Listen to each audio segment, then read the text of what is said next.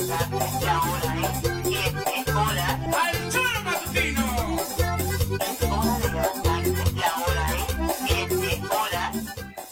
tal? ¿Cómo les va? Muy buenos días, queridos amigos y queridas amigas del Zoro Matutino. Les saludamos con muchísimo gusto hoy ya miércoles 16 de noviembre del año 2022.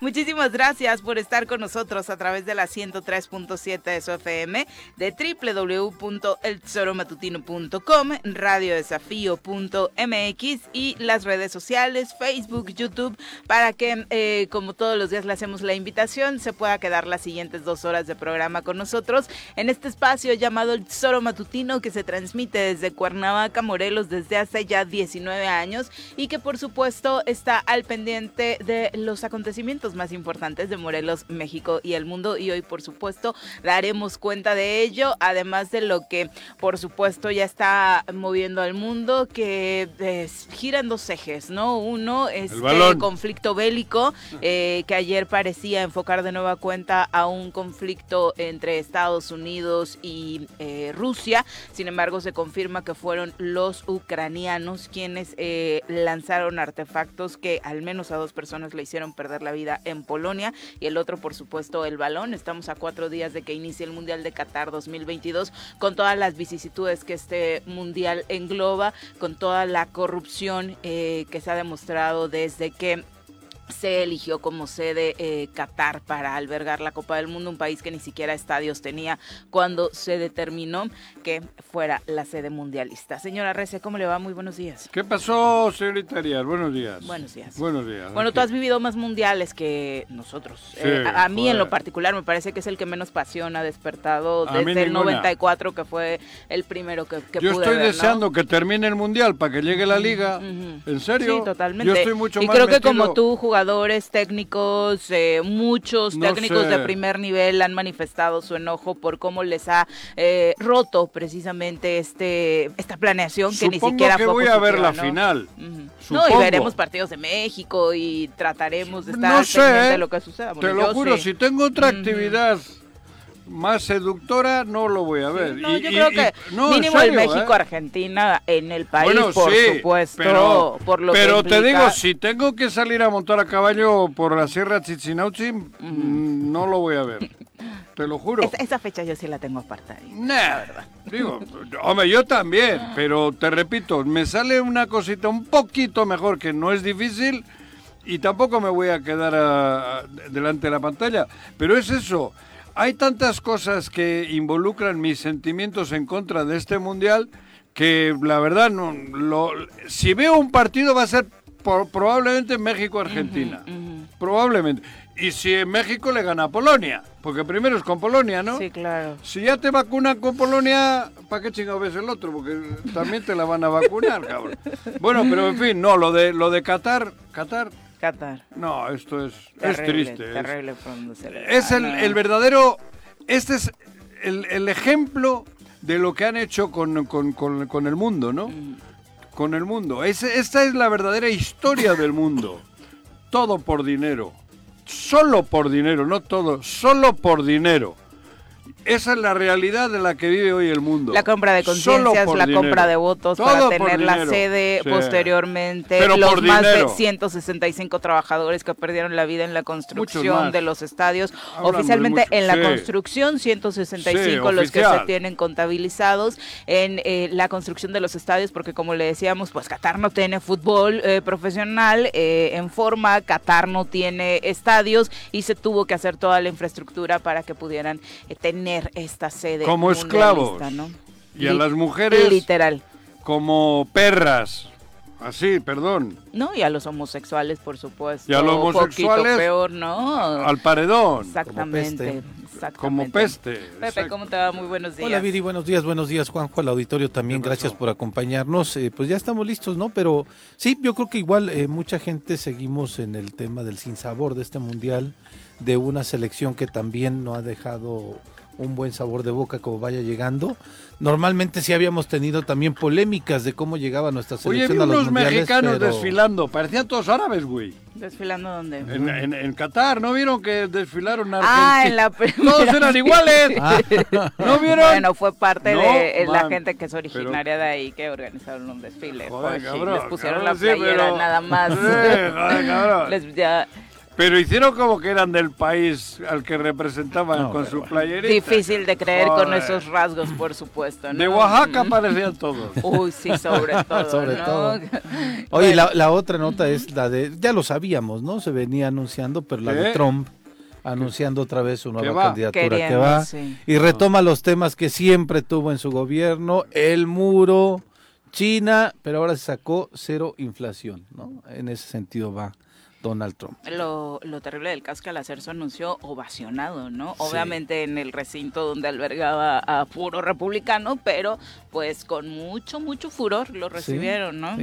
¿Y qué cambio ha habido de No, Trump al otro y del otro a Trump? A ver, Nada más así, llevártela a más leve con su carácter, nada más. Nada más. Nada Sí. más. A bote pronto, dígame una diferencia entre el, el ogro este No, y el... la única y- y diferencia es la personalidad. Y la palomita del Sí, otro. no, la La personalidad, como bien dice Viri, y el discurso, ¿no? Menos ofensivo también a Pero México, pero- eso es show. Sí, claro. En la práctica no, igualitos. son iguales. ¿no? Igualitos. ¿Qué ha cambiado? No, para nada. para Pregunta nada, al mundo a ver qué ha cambiado. No, Entre uno, es lo que yo- ¿Con quién discutíamos aquí? Bueno, Paco eh, seguro, ¿no? Andrés Manuel López Obrador dice que sí es como más fácil la relación con Biden. Lo ha dicho el presidente. de Pero México, relación.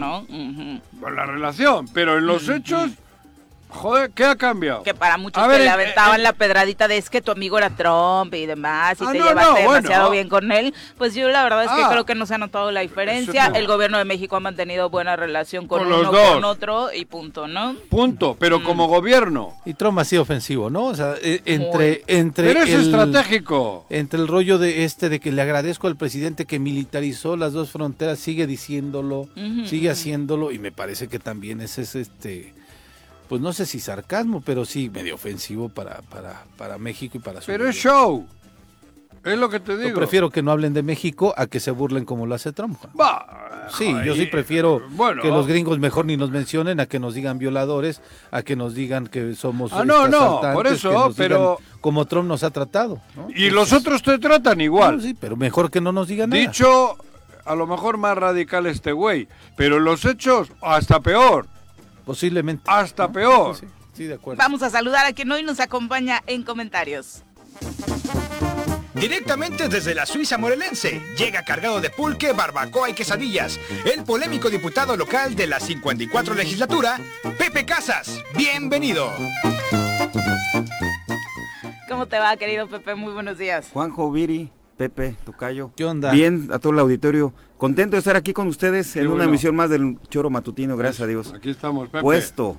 Puestísimo. 6 grados allá arriba, 6 graditos Oye, hoy qué, en la mañana. qué bajón de está- temperatura esta mañana, ¿no? Seis. Sí, aquí también se notó como Me decía Dani de frío. producción que había leído una nota que hablaba que por el cambio climático el frío no iba a ser tan extremo. Le digo, pues digan que vayan No a Tres escuchas Marías, la porque- sección de clima, Daniel García. Daniel. Lleva un mes Nuri Pavón diciendo que va a ser uno de los inviernos más crudos Crudo. que recordemos. Pero eh, crudo no porque vaya a chupar.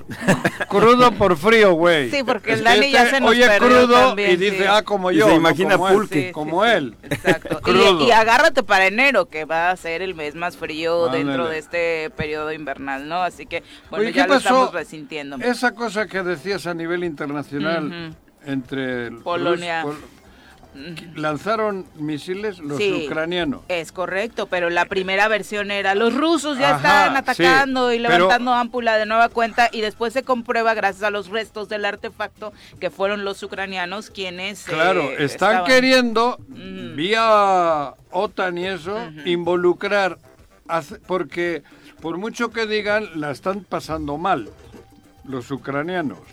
Y poco, o sea, la, la forma de resistir yo creo que va a ser difícil. Y están queriendo exportar el pleito, y el punto más débil es Polonia. Y de Polonia quieren que se multiplique la bronca y, y- y que salga fuera ya de Ucrania la broma. Pero sí se vieron en una encrucijada, porque en cuanto la prensa internacional que está cubriendo estos hechos eh, hizo virales algunas imágenes donde era muy claro que era un artefacto ucraniano, la OTAN sale y dice sí, era ucraniano, pero lo hicieron para defenderse de los ataques rusos Ajá. que están sufriendo y desafortunadamente fueron a dar a Polonia. Qué raro trayecto, ¿no? Sí, para el secretario de la OTAN creo que, bueno, sí, no sé cómo se manejan los vas proyectos. a Tres Marías, pero vas a Tres Marías y aparecen en Zacualpaldamil. quieres atacarte tela del volcán Cuando- y termina en Temisco, después de ¿no? una O sea, peda, tal vez. no. En una, eh, Después de una Daniel, tal vez. Daniel igual sí, cabrón. Lo va a regañar su mamá, ya no le hagas mala ¿Ah, no? fama, ¿no? Sí, lo regañan. No lo van a dejar salir el fin de semana. García. Pero bueno, en Morelos, ¿qué pasó? Eh, ayer se llevó a cabo esta eh, llamado, esta convocatoria para realizar una manifestación. ¿A la hubo? Eh, Sí. Pues muy po- muy pobre la convocatoria, hay que señalarlo. eh, ¿No fue Ulises? Se trató No. de ¿No tiene ningún conflicto Ulises? El llamado Ah. era, y cosa que a mí me llamaba la atención, para acabar contra los feminicidios en el Estado, con Ah. la revictimización. Lo curioso era que todas las pancartas eran contra el fiscal, cuando el encargado de evitar no, que existan feminicidios en el Estado, pues es el Guarnero. gobernador a través de su secretario o su comisionado, en este caso de seguridad pública, entre muchas otras actividades que tienen el resto de las secretarías para la tratar seguridad de pública depende ¿no? del secretario de gobierno, ¿no? Totalmente. Tengo bueno, entendido. hoy ya está, Ya está separado la comisión Ah, bueno. eh, esa parte, pero por supuesto que tienen relación tanto lo que hagan eh, el fiscal como eh, Guarneros, como el secretario Yo no sabía de esta gobierno, chica- como educación. Esta chica la conocías tú, ¿no? La que convocó. No estaba en comunicación, era la que llevaba. Mm, No estaba en esa época. Ah, en esa No, época no, pero estaba, ¿no? No, Se no, dice, no. la verdad es que yo no- Que es amiga de Héctor Huerta Sí, y yo- eso, yo ¿no? la verdad es que no. Bueno, no trabajó con ellos. Sí, ella, sí, ¿eh? por Trabajo eso. con ellos. Tienen la imagen ahí en producción, si luego la pueden poner, en donde Transparencia en el 2021 Sí, eh, tiene la imagen En donde ella era su Amiga de Héctor Huerta, imagínate. subdirector de redes sociales. Héctor Huerta es el que- autor intelectual de todas esas sinvergonzonadas. Hay que decirle al auditorio, ¿no? Digo, el auditorio ya lo conoce, pero Héctor Huerta es quien trabaja eh, como director de redes sociales. En la pantalla está ahí. El sucio este, en la pantalla está ahí. Huerta, el, cobarde de Héctor Huerta. En la, en la- el ojete de Héctor la Huerta. página de transparencia en donde aparece el nombre de esta chica era colaboradora del gobierno del estado, al menos en el 2021 eso es lo que aparece. ¿no? Extraño Entonces, porque es abogada, ¿no? Y desde Exacto. ese entonces la verdad es que la conocimos muy cercana a actividades que realizaba esta asociación eh, Huitzilin, que bueno, eh, la conocíamos acá precisamente por eh, estar encabezada por Ana Karina Chumacero, quien fue eh, Xochiquetzali eh, hace el año pasado, ¿no? Entonces es raro que estando trabajando en una organización así y diciéndote ajena al gobierno, pues por otro lado hayas estado en la nómina de gobierno, ¿no? O sea, Bueno, pues, la verdad y- es que sería ayer- lamentable y sobre todo que se usen este tipo de temas donde si estás en una asociación civil, pues debería ser muchísimo más sensible a no utilizar estos asuntos Poli- para, para- eh, tu beneficio personal, ya sea económico, por una Raja. aspiración política.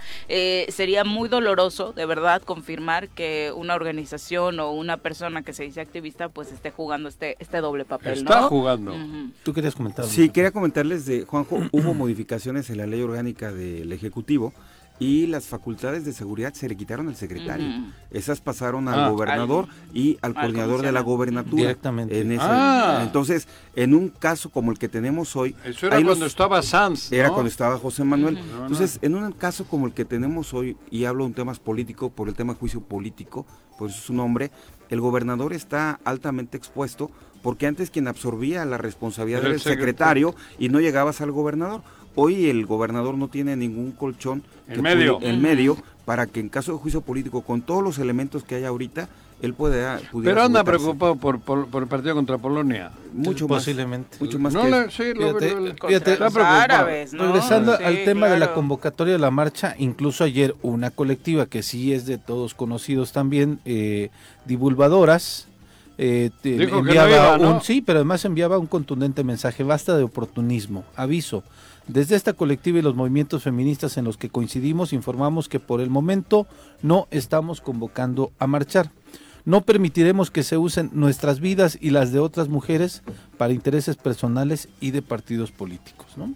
Y es que justamente decíamos, hubo como 200 Algunos, personas, llegaron sí, a- algunos solo calculaban menos, 50 50, personas. 100 personas. Sí, Sí, de hecho que- uno de los temas era... Con todos eh, los que trabajan en el gobierno. de los ¿no? planes era realizar una velada, pernoctar en las inmediaciones del Congreso hasta que hoy se dé la comparecencia del fiscal. Mm. Ya no se dio esto por la poca cantidad de personas que asistieron y porque ya Les no debería hubo, vergüenza. Que estaban amenazadas. tal, ¿no? Ah. que en redes sociales las amenazaron. Ah. Yo me parece que porque Uh. fue porque se le evidenció ese lazo Uh, la, tan la. directo que tenía con el gobernador y lo insisto. Con el lo- gobernador y con su hermano. Y con su hermano. con su hermano, ¿no? Y lo- con Héctor. Huerta. Eso le, es que no- tenía legitimidad. A mí me parece que fue armada No, esta convocatoria. claro. Difícilmente, Pepe, Son tan malos. difícilmente quienes participan en movimientos sociales convocas de un día para otro a una marcha. No, sabes que te cuesta un poquito de trabajo Oye, poder permear, te cuesta trabajo poder convencer a los de- diferentes Bueno, actores es- sociales y demás. Aquí el tema era así lo tenemos que decir, desafortunadamente el tema del esclarecimiento de Ariadna Fernanda no estaba en el punto. Ni- El tema era una marcha y sacar a una mujer que desafortunadamente con este tema querían golpetear al fiscal nada más. No, quieren quitarle al fiscal. Sí, golpetear y quitarlo. Claro. No, Vaya. pero incluso a, a mí la única parte que agradezco ayer es que los troles se volvieron feministas. Eh, ¿Ah, sí? ayer a todos los que, bueno, a todas, al, grupo de, de, eh, mujeres que lanzábamos algún tipo de tuit al respecto, pues nos decían, no que eres feminista, debes luchar ¡Ah! contra estas causas, ¿no? La verdad es que me da muchísimo gusto que, Cuauhtémoc, que algo... Aunque por otro lado decían, es que estás confundida, la marcha no es para la seguridad, es para quitar al fiscal. Ah. Nos quedaba absolutamente claro, ¿eh? Una de las partes eh, de protesta era eso. Y por supuesto, sin el afán de defender al fiscal, si tiene que entregar cuentas del caso Ariadna, que las entregue y que se le juzgue. Pero Claro. si tu llamado es contra los feminicidios, no personalices y el llamado que sea para quien tiene la responsabilidad de darnos seguridad a las mujeres.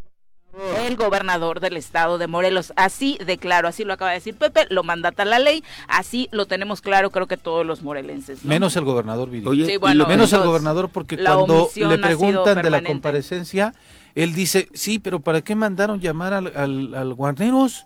¿Para qué mandaron llamar a este a Samuel Sotelo? ¿Para qué No se quieren? vale. No se vale. Dice, no sé, ¿por, por qué? ellos, ¿por qué? Vale. Qué injusticia, diría Cristiano, qué injusticia. Dice, ¿por qué este, ellos no tuvieron nada que ver con el caso de Ariadna? Pues no estamos hablando nada más del caso de Ariadna, gobernador.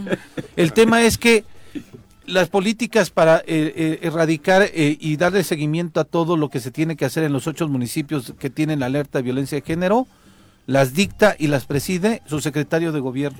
Oye, Y quien tiene que prevenirlos es el comisionado estatal de seguridad Claro. pública. Van a hablar sobre esos temas.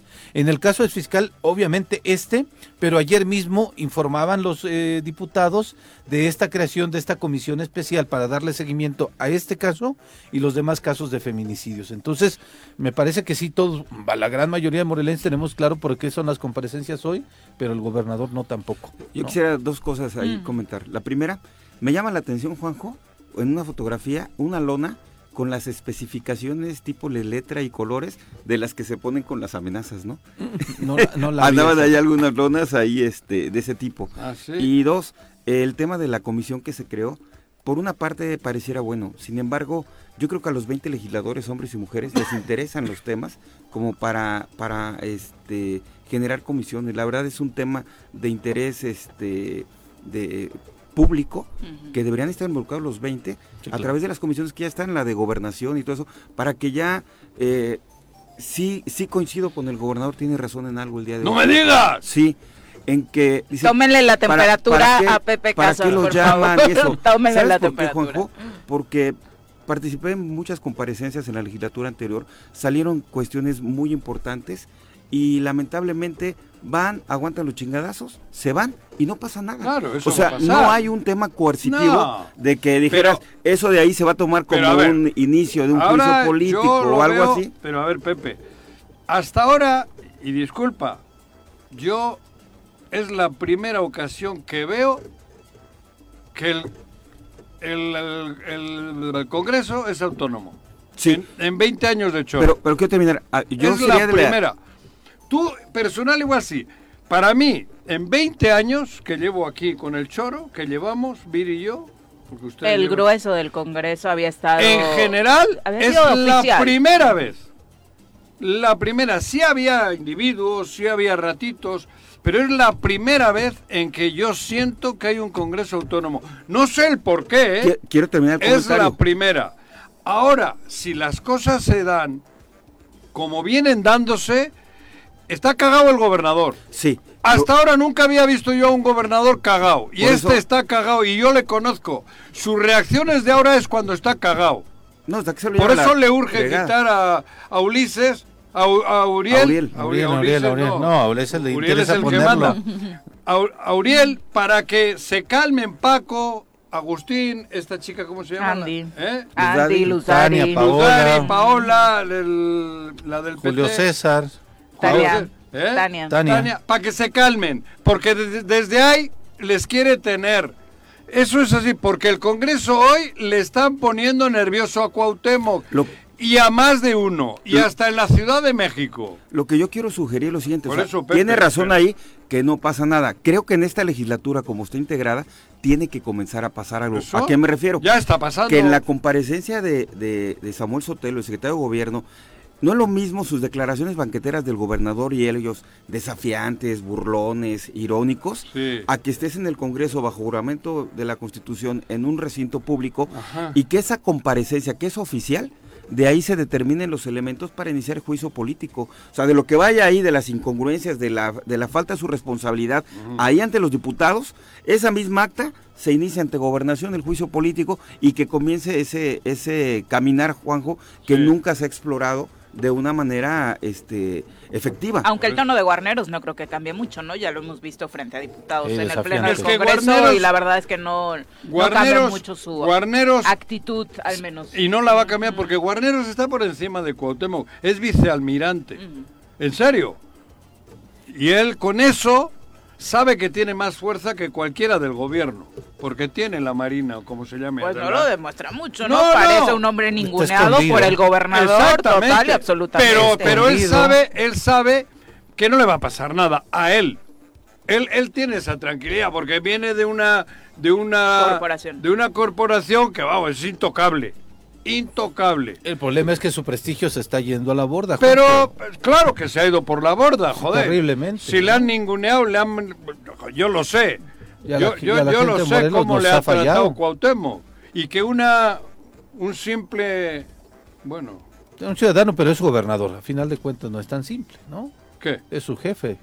Sí, claro, pero Yo lo que destaco de pero, esta... Pero bueno, joder, es como si de ser vicealmirante o casi el máximo, uno, un marino raso, un marino raso, Pero- raso, raso, raso, te dé órdenes. Pero él se prestó llegando aquí. Eso es otro pedo. No, ese se prestó llegando Eso aquí. es No, otro no- si no hubiera querido que una persona como Cuauhtémoc Blanco le dijera qué es lo que tiene que hacer, pues no hubiera aceptado venir a. Guarneros no le molesta recibir No, Es que es el, es el lo peor vírico, él- ¿no? Bien, yo coincido no. contigo. A mí me parece que el tipo, su personalidad es bastante tibia, Gris. bastante gris. Ha dejado mucho que desear cuando dijeron, viene un vicealmirante y lo puso la federación. Creo que decíamos, bueno, parece ser que hay una designación buena en el gabinete, pero lo que ha pasado es, en los momentos de crisis del Estado, que son casi todos los días ya, está escondido. No sale a darnos certeza a los morelenses de cuál es realmente su estrategia de seguridad. Nunca la ha dado. Sucede algo y no a- absolutamente para nada. Cuando sale es de casualidad que va a un evento Sus vacaciones que son lo encuentran por ahí. Claro, bueno, no sabía ¿no? que su que Segundo, uno de su sus segundo. este, su segundo lo estaban eh, persiguiendo desde la fiscalía. Estaba de- detenido. de- detenido con la fiscalía de, de- de- de- de Veracruz. Entonces a mí me parece que el papel de Guarneros ha sido terrible. ¿Qué es lo que destaco yo de esta comparecencia? Que va a ser pública. Sí. Va a ser en el pleno del Congreso, donde tienen, pueden estar los 20 diputados, hay quienes quizá no van a estar, que se va a transmitir por las redes sociales del Congreso del Estado y que también todas la perso- las personas que quieran pueden asistir a esto. Y desde hace mucho tiempo yo no veía un ejercicio de, de comparecencias públicas de funcionarios en un caso tan álgido como Pero este. Irán, Esa es buena pregunta. Eso digo. Es buena Pero el pregunta. fiscal porque es el único confirmado, como ya lo adelantaban por, Por eso, acá pero ¿y diputados los- que, los nos- que vimos en los últimos días. Los otros dos, eh, por lo que también nos explicaban, en el caso de Guarneros ni siquiera tiene la obligación Eso digo. atender el llamado y puede excusarse bajo cualquier argumento. Sí. Samuel decía que no le había notificado. Igual se excusa diciendo que está persiguiendo a los talamontes en Tres Marías. O al- O una Digo- cucaracha en Palacio. Eso. Fíjate que este No. ejercicio es muy bueno. A mí las dos veces que mandamos, logré que se acordara la comparecencia de Guarneros, siempre fueron a puerta cerrada. A la mera hora cambiaban el formato, puesto que el, el que era el presidente del Congreso, eh, mi compañero Alfonso Jesús, hoy secretario de Desarrollo Social, eh, no, no- él operaba y no permitía que se Claro. le tocara y siempre a puerta cerrada. Eso. Sin embargo, hay un tema que nos ha tocado aquí que valdría la pena comenzar a explorar. Eh, el almirante se ha vuelto el administrador de la Comisión Estatal de Seguridad. Él está ahí ya por los intereses económicos que giran Nada más. alrededor, bitácoras y mantenimientos de helicóptero, los traslados que se hacen en helicóptero, las ambulancias, todo, todo esto que hay alrededor de la... Entonces de- es como el jefe de mantenimiento. No, no, no. ¿No? Lo- los altos costos de las facturaciones que se están emitiendo En ahí Veracruz. y que y que él Que se hace en exactamente Veracruz de donde él viene. exacto, le- yo le decía efectivamente usted no toca un solo peso, lo toca a la gente que opera para usted en Veracruz, porque todo se desplaza para allá. Y habría que ver el antecedente del almirante, que también no es un, un el No antecedente una- de él en la Marina, tiene varios claros oscuros donde se ¿A puso en duda la confianza de él en, en algunos cargos y, tu, y fue removido en algunas ocasiones. ¿Ah, sí? Entonces, en, en su institución. en su ahí. institución, Ah, cosa que en la comparecencia que tuvo esa fuerza cerrada le molestó sobremanera este Que le sacaran el- que le sacaran ahí, ¿no? Como también le comentamos en su momento, él y su segundo al bordo, Santomé, Ujú. cómo podían pagar rentas en tabachines con sueldos de 70 mil pesos y cosas así que evidencian Pero eso es de Víctor Mercado, tema de corrupción. ¿Les presta una casita o qué? No, ¿Les hacen descuento? Sí, eso es cuestión de Víctor Mercado. ¿Tiene bienes raíces ¿Qué también? tal? Sí. Sí. Ah, yo me quiero cambiar de departamento a ver si. Sí, pues llámale a Me Víctor, echan la mano. y, y ¿no? terminando, ¿por qué, el, ¿por qué Guarneros ya no sale a dar declaraciones ante todo esto? Porque ya aprendió. ¿Para qué salgo? Mi jefe, que es el gobernador, no me puede llamar la atención. No estoy obligado a, a salir. Él no está obligado a atender la seguridad del Estado. Él está atendido a, a atender que fluyan los dineros, que se hagan las maletas. Por eso el y mando lleguen a donde único- que llegar. El, el- el mando coordinado. ¿Y qué- pero qué Porque tal? ahí hay, ahí hay una lana también. Claro. Pero declaraciones sí, porque saben que no va a ser cuestionado. O sea, Exacto, tampoco pero tiene además mucha como el bronca, gobernador- ¿eh? en y el- ponerse Como el frente a los gobernador no le puede llamar la atención porque no es su pieza, que lo obligue. No, pero el gobernador se siente orgulloso de Guarneros. O ¿Será? sea, siempre presume sus detenciones. Hemos detenido a un montón de delincuentes. Pero todos han ¿no? sido- ¿Cómo, un chingo. Todos ¿Cómo han pueden sido- pensar que estoy coludido si he detenido Pero a tantos? todos han sido ¿no? de la federación, Sí, ¿no, claro, claro, pero Guar- le cuelga la medallita a Guarneros. por Guerrero se entera o tres días después. Sí. Pero mira, En su, Guarneros- ca- en su Una piña colada. ¿O qué tomará? Exactamente. Si existe voluntad de los No diputados, sé qué Juanjo, toma. como es histórico Algún tequilita toma, Sí, ¿eh? algo más Sí, fuerte. Ya me ¿eh? han dicho. Mm. las dos piezas, este segundo mando y el famoso piloto que también se fue, También. que los dos estuvieron vinculados a, a la delincuencia organizada o están en proceso, ellos no pasaron los exámenes de control y confianza. Con ello tienes al gobernador y a Guarneros Pero con con- juicio político. Pero control de confianza de esa madre, pásaselo. ¿A, a quién, del, quién pasa del gobierno? Pues Lo pasará el A ver quién gobierno. se atreve. Ese es eh, otro ¿Cómo se tema, llama? ¿eh? ¿Polígrafo? Habría No, que ver, es Incluye el polígrafo. polígrafo. o sea, incluye. son muchas más ahí le va un dato.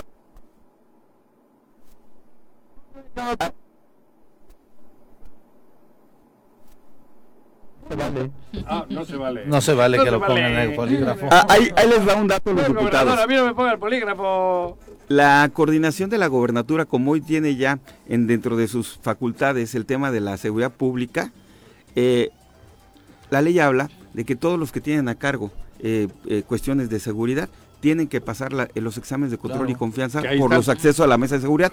Yo pregunto, eh, ¿Boggio tiene los exámenes de control para asistir a las mesas de Y seguridad? mercado. Entonces que todos los que estén sentado en la mesa de seguridad Los tienen que tener colado, exámenes de control y no. confianza, de lo contrario exponen la seguridad de los morelenses. Bueno, vámonos a nuestra primera Más. pausa. Ya son las 7 Más. con 30 de la mañana. Entonces, Esperamos sus comentarios. no hubo marcha, marchita. Contra, Sí, Ulis- digo, contra Uriel. Contra Uriel. Respetable que los eh, ciudadanos salgan a las calles. Pero que la digan para es que qué. Deberían eso. eh, Lo Claro. mismo que dijimos el domingo, ¿no? O sea, llamar a una convocatoria a manifestarse con eh, mensajes engañosos como quieren desaparecer al INE cuando la propuesta no es esa, por ejemplo. Hay muchas otras cosas que no nos pueden gustar, pero eso de quieren desaparecer al INE no era cierto. La bandera no no, era no, el INE. es eso, eso es un engaño. Ayer tampoco, ¿quieres acabar con los feminicidios? Llamemos a, a rendir cuentas a todas las autoridades, no a una, no al que te cae mal o al que te dijeron que pegaras, ¿no? Pero bueno, son las 7 con 31, vámonos Amén. a pausa, regresamos. Ha dicho Viri. 7 con 35 de la mañana, gracias por continuar con nosotros. Vamos a darle un repaso a la información nacional.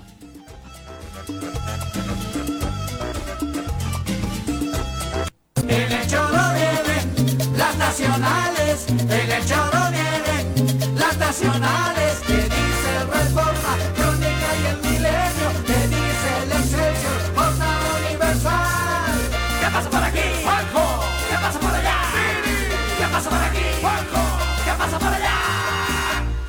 Si hasta los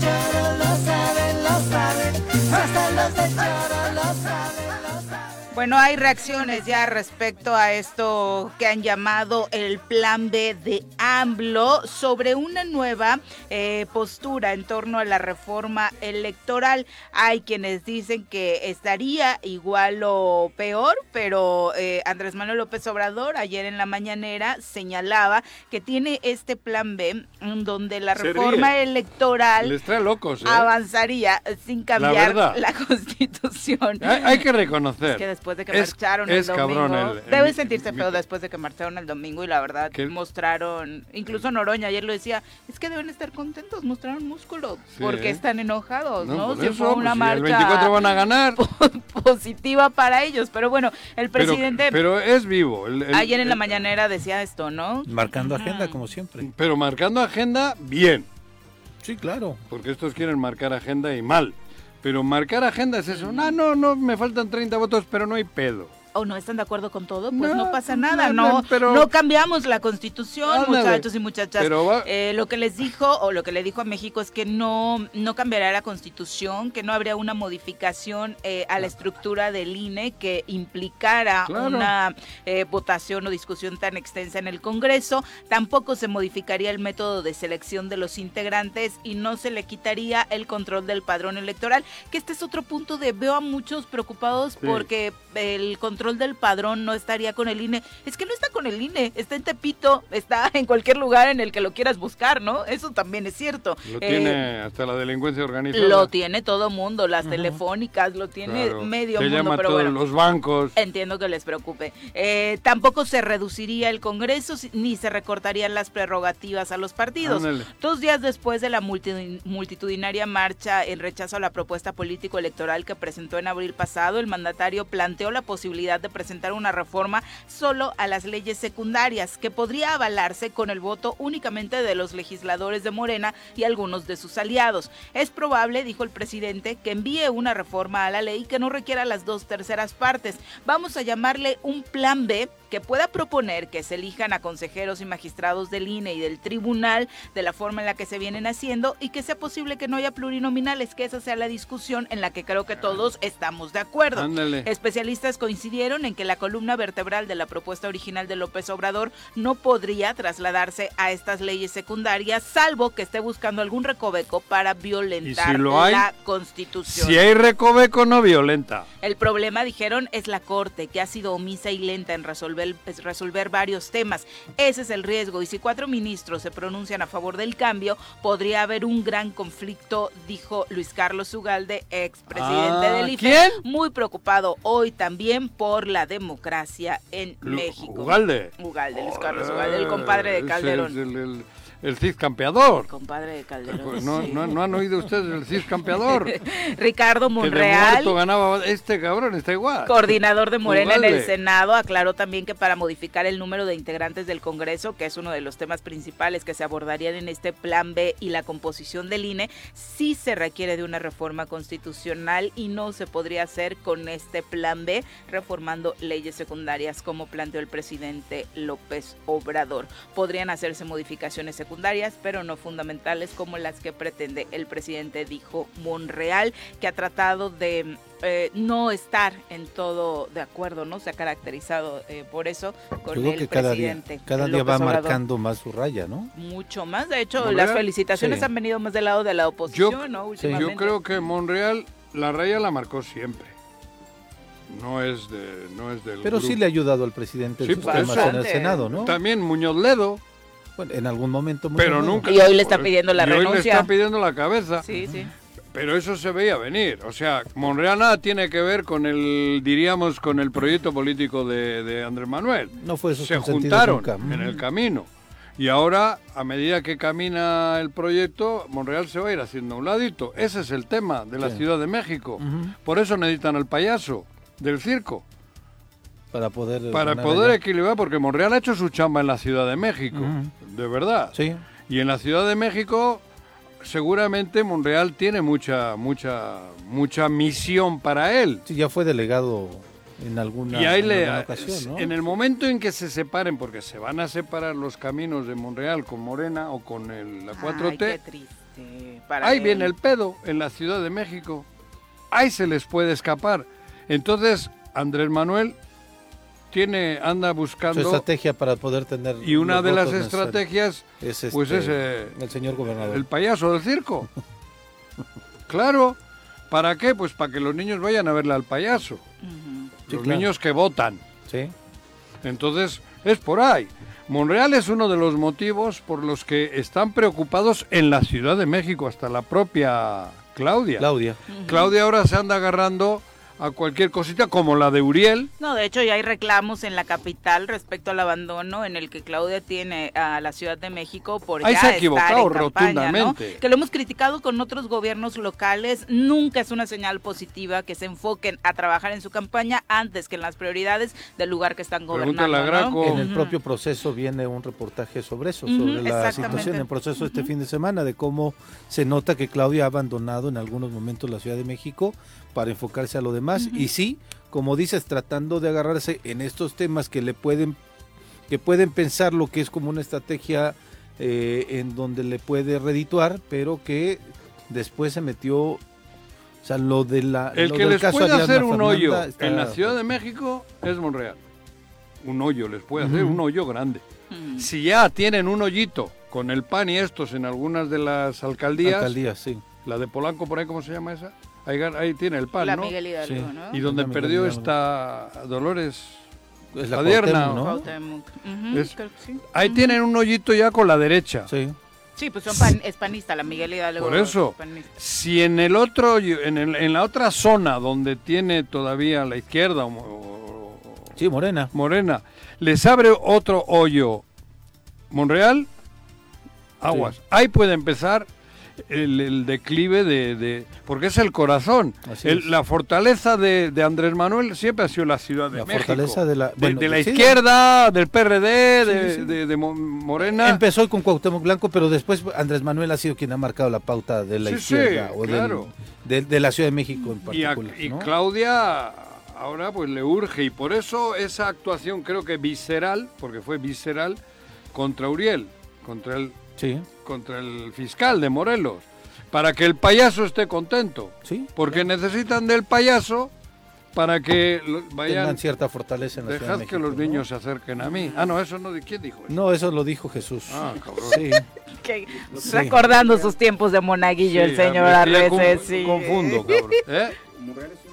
El- Pero Desde muy hace- cabrón. Desde hace mucho tiempo Claro. y ya le hizo el hoyo en la Cámara de Diputados Federal y en el, en el Senado. Pero está siendo prudente e inteligente. Mucho, porque es político. Claro. Entonces, eh, yo y, creo que... y está esperando al momento para, para dar el golpe o no. Ahí los trae jodidos. Y el acceso a la información y el manejo político que tienen las cosas, y yo coincido que le haría un grave, un boquete a Morena importante en la ciudad En la ciudad. y en el Estado de México. Bueno, es en la zona, sí. Sí. Por eso te digo. Pero él está siendo muy vivo, porque el que tiene la sartén por el mango es Monreal, quieran o no. Y no hay forma de que se lo quiten. Ahora no le pueden quitar. Y él va a llevar la sartén hasta 24 horas antes de que se decidan las cosas. Si no, de mí se acuerdan. Sí, para tener y luego sabe que en la oposición tiene la puerta súper abierta. Sí, claro. Quisieran tenerle a lo- Monreal lo- encabezando lo que sea. Es que en la oposición no hay cuadros para Por ese tipo eso, de cosas, Juanjo. y Monreal ahí está. Ujú. Y Monreal puede ser, luego, si ya a última hora da el paso y se va con la oposición, con los que marcharon el domingo, hay pedo, ¿eh? Y es bien recibido. La oposición Ah, ya ha dicho joder, que tiene las puertas abiertas, pero por ¿no? supuesto. Cartas felicitándole por su accionar por parte de Sí, sus porque no es Noroña, ¿eh? senadores. No es Noroña, no es, no es Muñoz Ledo ya. Este, este Pero, tiene... ¿sabes qué? Ya, ya lo, ya lo saló Jaime Lozano. ¿A quién? A este, si es Jaime o Javier. Javier. Javier, El ¿verdad? Jimmy- Ah, nuestro amigo. El Jimmy Sí. Lozano anda Ah, por Europa Lozano, sí, capacitándose. este, Javier Lozano ya lo saló porque dijo sí, el único de Morena que sí piensa le puso hoy. Ayer en un tuit sí a Monreal. Fí- Fíjate que en un ejercicio de proyectos, de proyecciones como las hemos hecho en esta mesa, sería muy interesante lo que está diciendo de Monreal. ¿Por qué? Porque eso obligaría a Morena a que mandara buenos cuadros a las presidencias, a las diputaciones y todo. Porque también no olvidemos que Marcelo Ebrard si no, un cuadro es no puede el quedarse... payaso de- del circo, estamos jodidos. No, eso obligaría, porque también si Marcelo Ebrard no se disciplina, al final no se la dan. Pero es y triste que desde la irse- izquierda necesites un payaso para que te den votos, ¿eh? Sí, para, tú has dicho que para eso está Cuau. Por eso, Mm. claro, pero es triste que en la izquierda, Pe- Pepe, Sí, digo, yo mamé la izquierda, yo nací en la trinchera de la izquierda, no me hice, yo nací en la... Y, y es triste que tengas que poner un payaso para que la gente crea en tu proyecto. Eso es triste, eso no ocurre. Creo yo que la izquierda tiene mucho más esencia, hasta la derecha, ¿eh? Hasta la derecha de... Consistencia ideológica, Juanjo, Claro, que es lo que pero- caracterizaba a la izquierda, un pensamiento No, en todo el un mundo, en todo el mundo. sí, O sea, hay un gran debate siempre en la izquierda porque, puta, está cabrón. claro, Ser de izquierdas Pero- hay seis corrientes, siete corrientes, y hay como siete debatir, ¿sí? marxista, leninista, estalinista, eh, trotskista, sí, cabrón. claro. Entonces, ahí, ahí está el pedo. Y que tengas que poner un payaso que no tenga ni puta idea de nada de lo que acabo de decir, está difícil, ¿no? Para que esa izquierda se consolide. Dice que Por ya, eso está ya débil, en el ¿eh? álbum y todos los que dijiste no están en el Panini. No están en el Panini, no. Él sabe lo de Mao, pero porque ama a Mao. lo que pasa es que el Deja gran movimiento que peladeces. logró crear el Ama a presidente, Mao. Deja tus Eh, pelades, sí. pues llevó a gente sin ideología partidista. No, pero sí, no, no, cuidado, joder. Para mí Andrés Manuel es eh, todo un... eh, Sí, el movimiento que de crea, izquierdas. sí, el movimiento que creó y, muchísima razón. gente. Pero Andrés Manuel el es un líder país social. está... ¿eh? Andrés Manuel es el líder social más importante que ha habido en México En- desde hace, Yo yo no creo sé. que décadas, dos décadas, y, y- O más. si, si no es que más. ¿Quién sí, le quizá. puede igualar? No, Como individuo. no, no, no. Desde el 97, el crecimiento del PRD en el país en el 97 fue cuando Andrés Manuel fue su dirigente a nivel Yo nacional. pensé que él, el que... Y se conjugó con la con la candidatura de Cuauhtémoc Cárdenas pasa- en la Ciudad pero de. Cárdenas ha sido más voluble. Sí, Más tibio. No, no, no. Incursionó en gobiernos de derecha. sí. Trató Recuerde. de conciliar, ¿no? No, no, no, trabajó. ha dicho en su discurso que lo que buscaba era conciliar No, a sí, este mira, país toma. después de lo El sucedido gran error con es aquel que fraude electoral donde se fracturó Cobró. México. ¿Dónde fue el de, de- de embajador o qué anduvo? Sí, no, sí, fue sí, el, el época de- encargado de los Vicente, de la- Con del Fox, bicentenario. sí. con Ah, Fox. bueno, cosas Sí. cobrando con Fox. Ujú. Ahí creo que pierde su...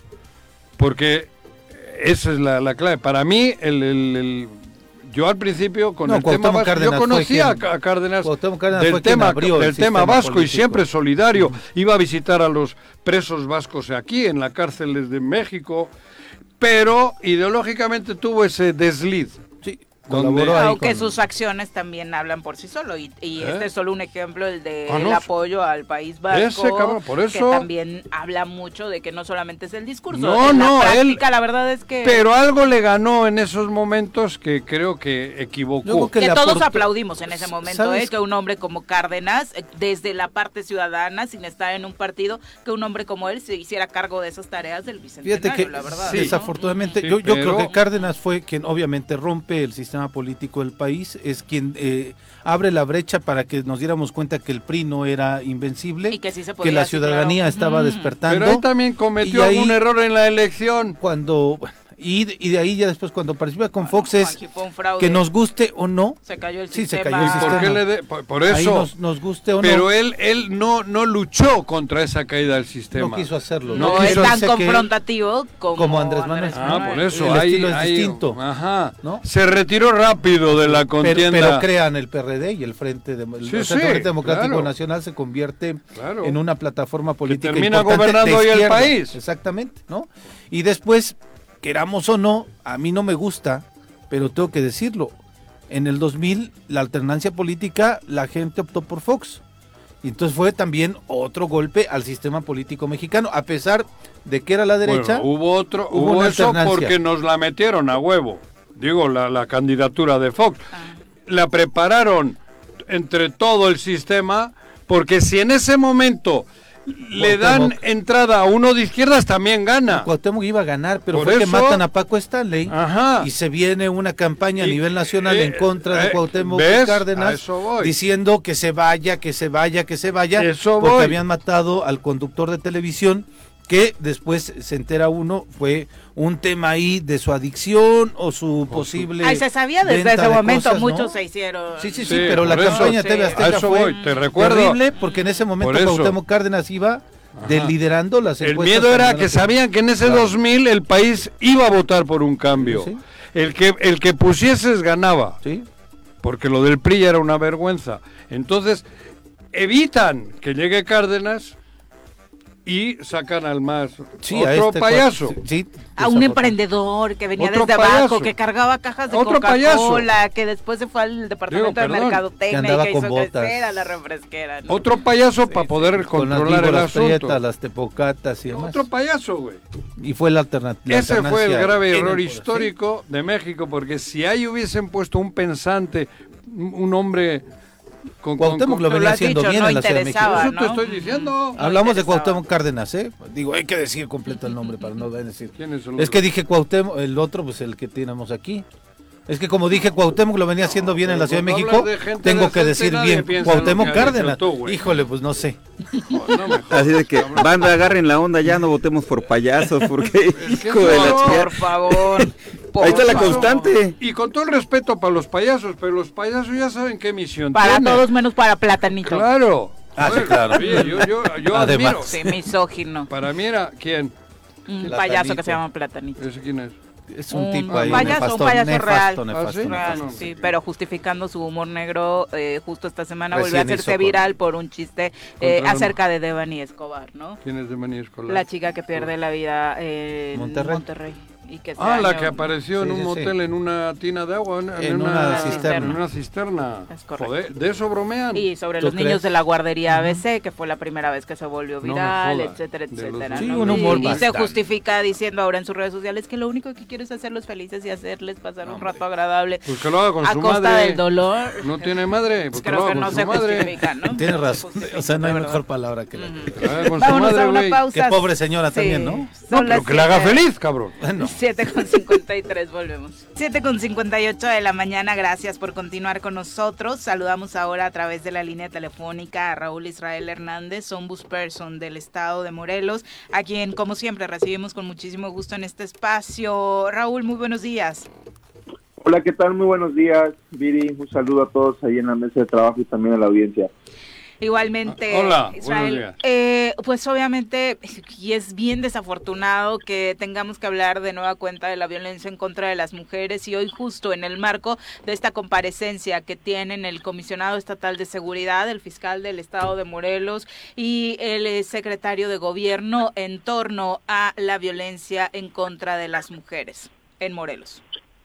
Sí, en efecto, pues en un sistema federal como el nuestro, la confianza pública de las instituciones descansa en nuestros representantes, que son las y los diputados, y ante la clara falta de, resultados en lo que tiene que ver con los derechos de las mujeres que sean eh, protegidos, eh, pues bueno, está este llamado y están eh, citados a comparecer estos tres funcionarios para que expliquen el por qué es que no ha sido posible prevenir, e investigar, sancionar y dar reparación de manera eficaz a tantas violaciones que hay a los derechos de las mujeres y lo que es peor, eh, la falta de resultados en lo que tiene que ver con los feminicidios.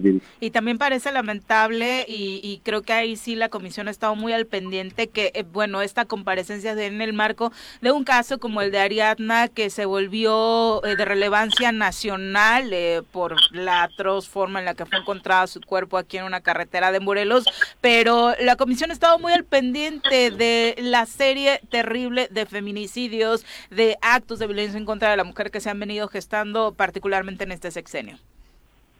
Sí, eh, el asunto se puede ver desde, desde distintos ángulos. En estos momentos la atención se ha centrado en lo que tiene que ver con la investigación y los eh, eh, bueno este dictamen no que discrepa con uno practicado en la Ciudad de México para el caso de Ariadna que no es el único es uno de los muchos que se están eh, dando en la entidad. Nosotros llevamos un registro y al menos se tienen ya 92 feminicidios en lo que va de este año, a lo que es sumamente grave si nos comparamos con otros estados de la República, dado que estamos entre los tres primeros eh, por tasa de, de, mujeres, de, de 100 mil mujeres, con los índices más más altos de este de este injusto que se comete en, en contra de las mujeres, que es la peor expresión de la de la violencia.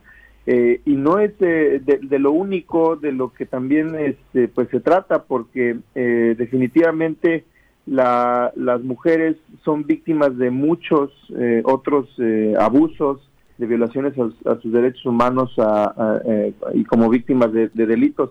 Yo les quiero decir que en la Comisión de Derechos Humanos hemos emitido al menos 25 recomendaciones por casos graves de violaciones a derechos de las mujeres de distinta índole, desde violaciones de derechos a la salud, de casos en donde han sido inclusive víctimas de tortura por parte de la Comisión Estatal de Seguridad y también víctimas de abusos sexuales por la propia policía adscrita al mando coordinado. Pero bueno, volviendo al caso de, de Ariana, en efecto no no es no es eh, eh, no es el único.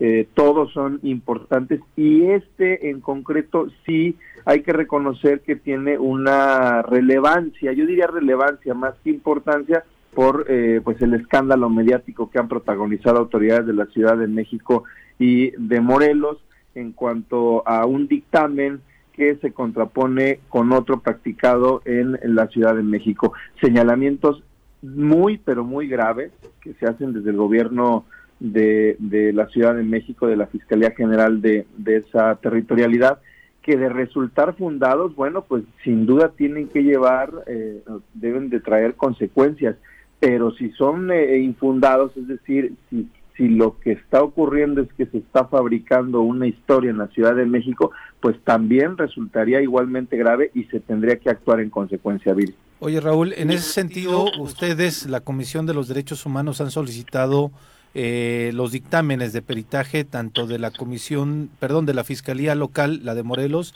y la de la Ciudad de México. Es pregunta, ¿tienes tú eh, la posibilidad de pedírselo a la, gente de la Ciudad de México? Mira, hablo legalmente.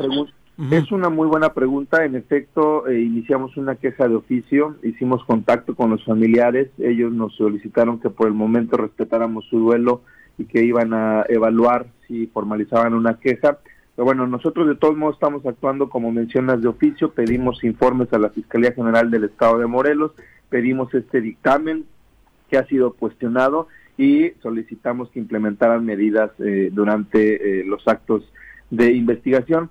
El día de ayer recibimos respuesta, recibimos este dictamen y también la comunicación de haber aceptado las medidas para la conducción de los trabajos no ha sido lo mismo por cuanto a la Fiscalía de la Ciudad de México eh, y, puede tener la explicación en lo que mencionas, como nosotros tenemos competencia para revisar y requerir información y documentos respecto de autoridades locales, eh, bueno, eso puede ser eh, algo que explique el por qué no nos lo han mandado. Sin embargo, nosotros esperaríamos de, la, de las autoridades de la Ciudad de México que, bueno, dado que los señalamientos surgen a partir del trabajo pericial que ya se realiza, pues yo creo que deben de ser los principales interesados en suministrar esa, esa información en un ámbito de federalismo cooperativo, que era algo de lo que se hablaba ayer en la rueda de prensa cuando se presentó esta comisión especial para darle seguimiento a los casos de feminicidios, incluido el de Ariadna. En nuestro país existe, en, en lugar de estar todos eh, pues, contrapuestos o peleados, lo que debe de ser lo contrario, es decir, eh, la, la suma de esfuerzos en un fin común que es el esclarecimiento de los hechos y de esta manera hacer efectivo el derecho a la verdad y el acceso a la justicia, Pepe. ¿Qué esperar de la comparecencia de hoy, eh, Israel? Bueno, pues yo creo que hay eh, muchas... Primero eh, que vaya. Bueno, pues tienen, están obligados a ir si ¿Sí? fueron debidamente notificados, sí, Ah. claro, en un, sistema, Ah. en un sistema federal eh, las comparecencias eh, no, no son al contentillo o, la- o al- o- o- o la- Ah. al capricho Es que de... aquí me de dijeron de- que- de No, nos explicaban que en el caso de Guarneros no necesariamente estaría obligado, ¿no? Nos Pues explicaban mis- legisladores. Ujú.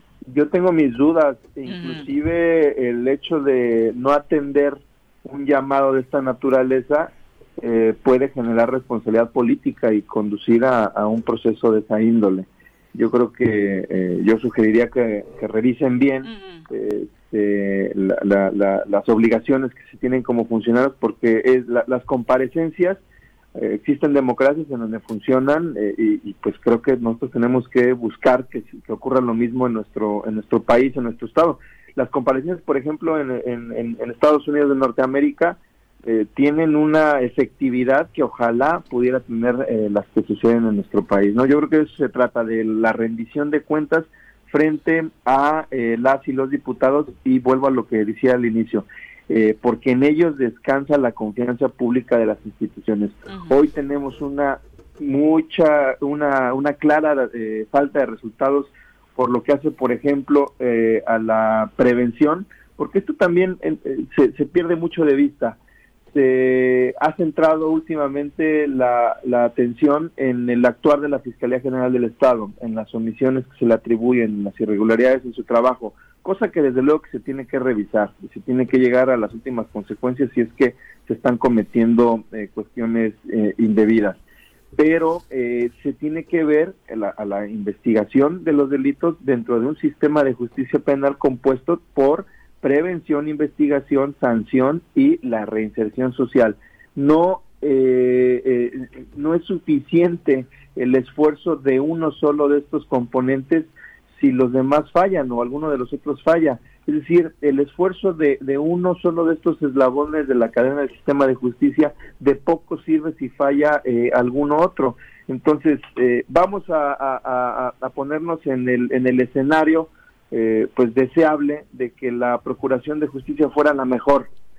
¿De qué va a servir si en la prevención se tienen cero resultados? Por ejemplo, de los 92 feminicidios que estoy mencionando, ¿cuántas detenciones en flagrancia existe? Y seguramente íbamos a escuchar a un comisionado de, eh, de seguridad pública, si es que va, o al secretario de gobierno, hablar en su lugar, decir que son la policía peor pagada del país, que no tienen recursos, que no tienen, que no tienen dinero. Eh, más que un pretexto, pues yo creo que lo que eh, lo que significaría una posición en tal sentido es le echando la culpa al gobernador en quien recae la misma responsabilidad de la asignación de los recursos.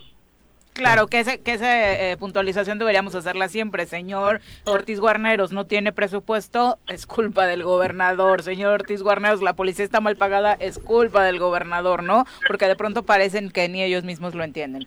Oye, Israel, Claro. Pepe, Pepe Casas, una pregunta.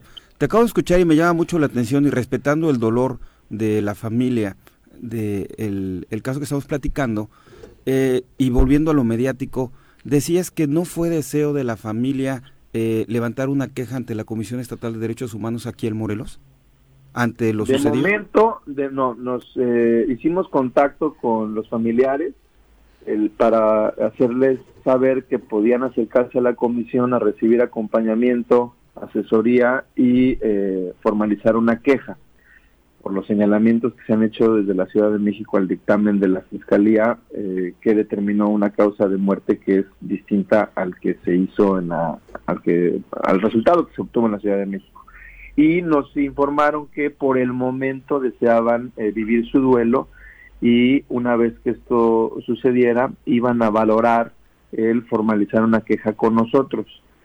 Eh, es decir, no, no lo descartaron. Yo quiero eh, decirles también que hablé con la presidenta de la Comisión de Derechos Humanos de la Ciudad de México, porque pues bueno, eh, ellos están allá y allá también, ah, ah, digamos, hay, hay competencia por la participación de las autoridades del territorio. Y la presidenta me dijo que había hecho contacto con los papás, que ya lo, había platicado con ellos y que los estaba asesorando los estaba ya dando el acompañamiento. Y bueno, eso ya es algo que a nosotros pues, al, menos pensamos positivo. Creo que así es como debemos de actuar como instituciones que, que, nos complementamos, este, Pepe, ¿no? Eh, eh, la, comunicación eficaz, el poner en el centro a las víctimas, el eh, pensar primero en el dolor, en el sufrimiento, de algo tan duro como puede ser lo que está viviendo eh, eh, la familia de Ariadna y no en cambio eh, tratar de politizar el asunto y sacar ventaja en algo que desde mi punto de vista es pues un interés malsano de mal gusto. bueno ¿qué, te digo este, yo creo que no hay quien pueda opinar de manera distinta no aprovecharse del sufrimiento del dolor es algo que me parece deleznable Sí, por supuesto, marcar una diferencia respecto a lo que sí están haciendo algunos actores políticos en el caso. Claro, pues eh, en este caso eh, yo quiero eh, ser muy enfático. desde luego que es importante, pero no es el único.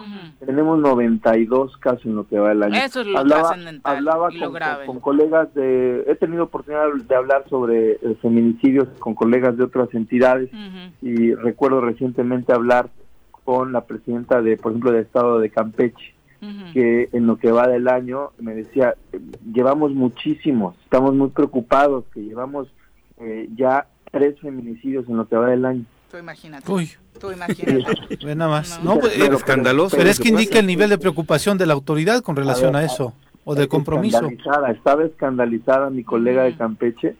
Decía, es que yo no sé a dónde va a parar esto. Es que es un... Es, eh, es algo que no, no sé cómo vamos a manejar. ¿Y qué le respondiste, Israel? Pues le digo, oye, imagínate cómo lo vemos nosotros en Morelos, donde tenemos 92 feminicidios, en donde la inacción de la policía para prevenir, para eh, tener detenciones en flagrancia es con una inefectividad mm. del 0.0%. Y bueno, tenemos, eh, eh, claro, está el deber ineludible del Ministerio Público de investigar, esclarecer, identificar responsables y llevarlos a la justicia. Pero no debería haber feminicidios.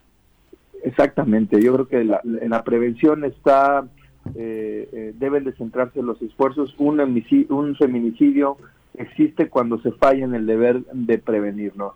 Pero tú cómo crees que quede México con Polonia? ¿Qué es lo que preocupa aquí, cabrón? No le gusta el fútbol a Raúl. Ah, perdón, perdón, Israel. Perdón, perdón, perdón. Raúl. Creí que estaba hablando con el gobernador, cabrón. El, presidente de la Suprema Corte de Justicia mencionaba justamente con en el marco de este de esta situación desafortunada del de la muerte de, de, Ariana Fernanda o el feminicidio de Ariana Fernanda, en el sentido de que se tendría que trabajar en una eh, homologación. justamente en la ley para que en todos los estados de la República sea tipificado de la misma forma y exista un protocolo nacional para poder tratar estos temas. Sí, eh, estoy, eh, comparto esa, esa manera de ver el asunto. Eh, es una tendencia que ya existe a nivel nacional de poder eh, generalizar, de, establecer homologación en todas las normas en, el ámbito penal, inclusive también en el civil.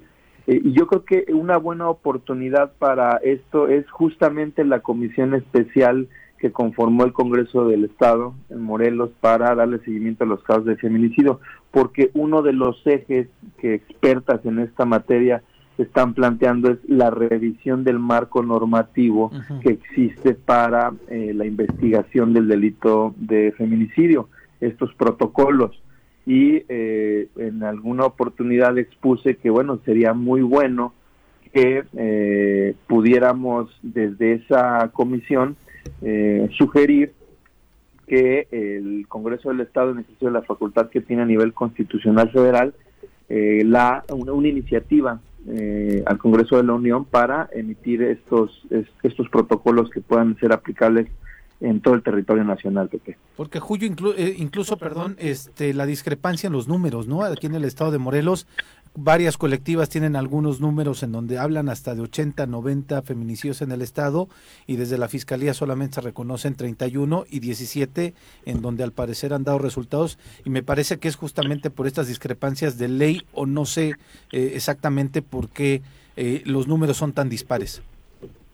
Sí, mucho tiene que ver con los criterios para clasificar y o descartar que se está en presencia de la investigación de un, de un feminicidio. Si eso sucede a nivel local, imagínate esto a nivel nacional. Sin duda. Yo creo que esto lo que produce es que estemos hablando sobre cifras inciertas en torno a la existencia de los feminicidios en todo el territorio. Raúl, muchas gracias por la comunicación. Muy buenos días.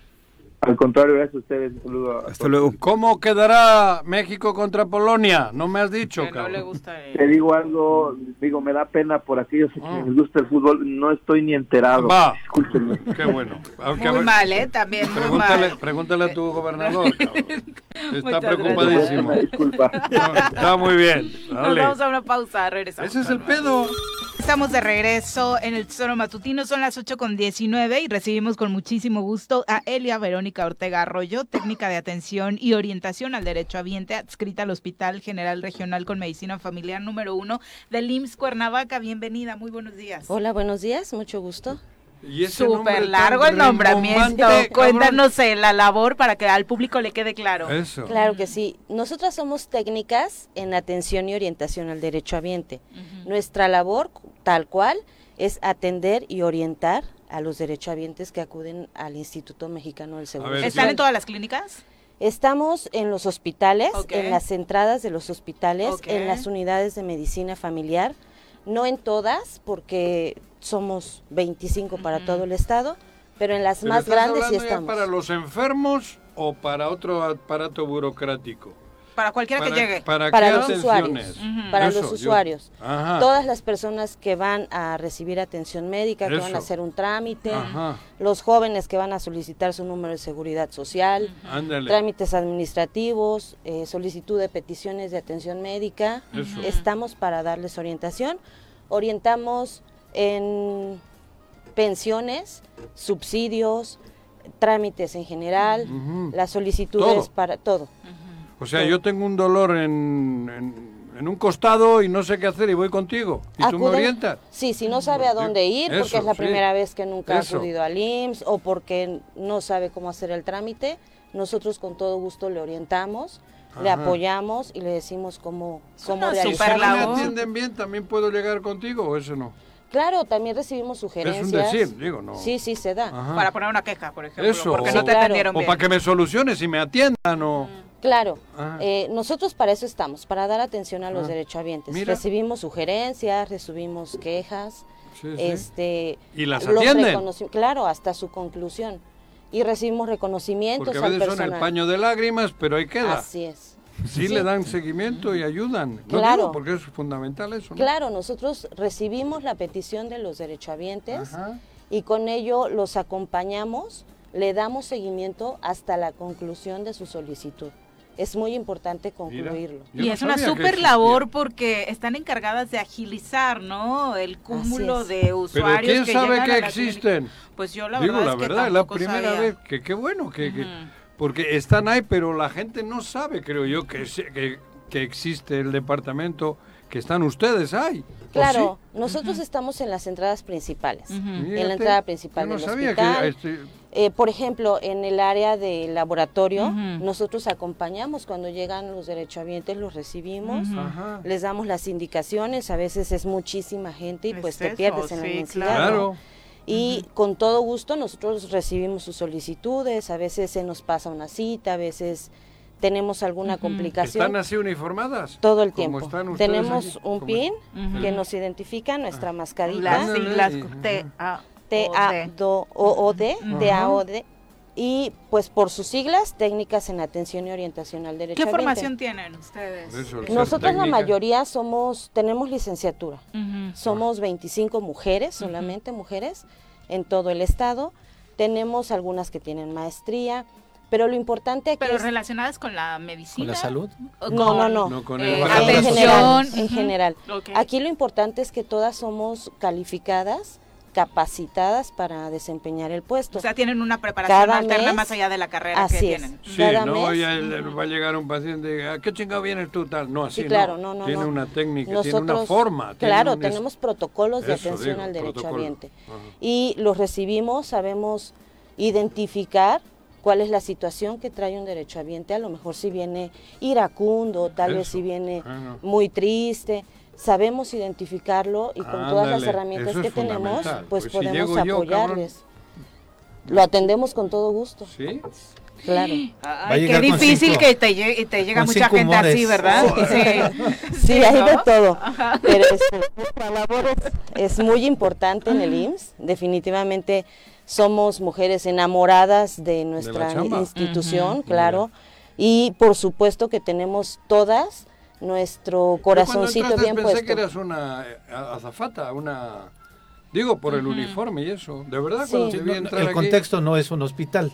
No, no, Sí, claro. Vestida, que, sí, el contexto es que otro tú tipo. estabas trabajando en ese área, no sabía ni que existía, ¿no? Sí, de hecho eso es lo que nos identifica del demás personal, nuestro nuestro uniforme. Ándale. Además lo portamos con todo orgullo porque nos da No, pues es presencia. importantísima la porque- chamba que hacen. Y ayuda a cumplir Claro. con los estándares de calidad que la institución se ha marcado en años recientes ante, sí hay que reconocerlo, una ola constante de usuarios eh, de quejas, de decir eh, igual y no me canalizaban rápido, igual y recibía malos modos en la entrada. Eh, creo que trabajos como el de ustedes ayudan mucho a aligerar esa carga para los médicos que por supuesto tienen todo el derecho a andar estresados en el día por la cantidad de chamba que tienen. Claro que sí. Bueno, nuestra labor, nuestro lema es, eh, en el IMSS, la calidad en la atención es nuestra prioridad. Como tal, estamos comprometidas a llevar a cabo la calidad en la atención a nuestros derechohabientes. Sabemos que a veces la carga de trabajo es importante, a veces, pues somos personas, todos los que La trabajamos en el Seguro es- Social. A veces Claro. rebasa, ¿no? La, Por supuesto. Así la es. capacidad. Y viniendo de una es. época tan fuerte como fue la pandemia, ¿no? Sí, sí, fue, fue difícil, pero en todo momento estuvimos y hemos estado siempre proactivas con la intención de ayudar a nuestros derechohabientes, de sentirlos, pues, si no como en casa, sí en el lugar donde les vamos a resolver un poquito una situación de salud que siempre nos angustia muchísimo. Claro, Entonces, somos esa cara, amable. pues, claro, La es, ese corazón Ajá. que los Empatía. recibe, así es, ¿Cuántos años tienes trabajando en el IMSS? ocho años. Ocho años. ¿Cómo Ocho, viviste apenas. la pandemia y cómo estás viviendo esta salida de la pandemia en, en tu área y en, y en toda la experiencia que has tenido ahí en el IMSS? Eh, bueno, la pandemia para nosotros fue un- una enseñanza desde que inició, de inicio a fin, todavía seguimos en ella, porque se contraponen las situaciones personales Claro. con las situaciones de los derechohabientes. ¿Ustedes permanecieron laborando? durante- Siempre, todo el tiempo. Y nuestra labor en este tiempo fue informar a los derechohabientes cuál era la situación del estado de salud. Preguntarles, porque llevábamos unos censos donde Oye, ¿Han estudiado tanatología o qué? Porque hay parte de eso, ¿no? Y- tenemos procesos de contención, Ajá, de eso. contención para poder apoyar a nuestros, a los familiares, en especial cuando pasan por procesos muy, muy complicados. De ¿no? dolor. Ujú. Claro, y la pandemia pues nos marcó a todos, por supuesto, y nos tocó ver las dos caras del- de, la, de la situación. Desde la parte personal, porque por supuesto nos daba miedo. Y Claro. nos, nos Y hubo compañeros que desafortunadamente fallecieron, vida, ¿no? claro. Y nosotros pues estábamos ahí y también sabíamos que nuestra labor era importante porque la gente a veces no sabía de sus, de sus familiares. Sí, fue una Entonces- enfermedad en la que no podías estar en contacto con... Claro. Entonces, el hecho de llegar con alguien que tú sabes que te va a decir, está bien, no te preocupes, La ¿no? verdad. Lo están atendiendo. O está en esta condición, por supuesto, siempre de la mano con nuestros titulares, con nuestros directivos, los médicos. Nuestro trabajo depende De 100% de Pero, todas ¿de las categorías. depende la, la sección esta? Nosotros el- dependemos directamente de la delegación. Ah, directo. Tenemos una, una, Sí, sí. nuestra coordinación delegacional se encuentra en las oficinas de la delegación, Ah, operativamente de la dirección. No podemos hacer nada si nuestra directora del hospital no lo autoriza, no lo revisa. Claro.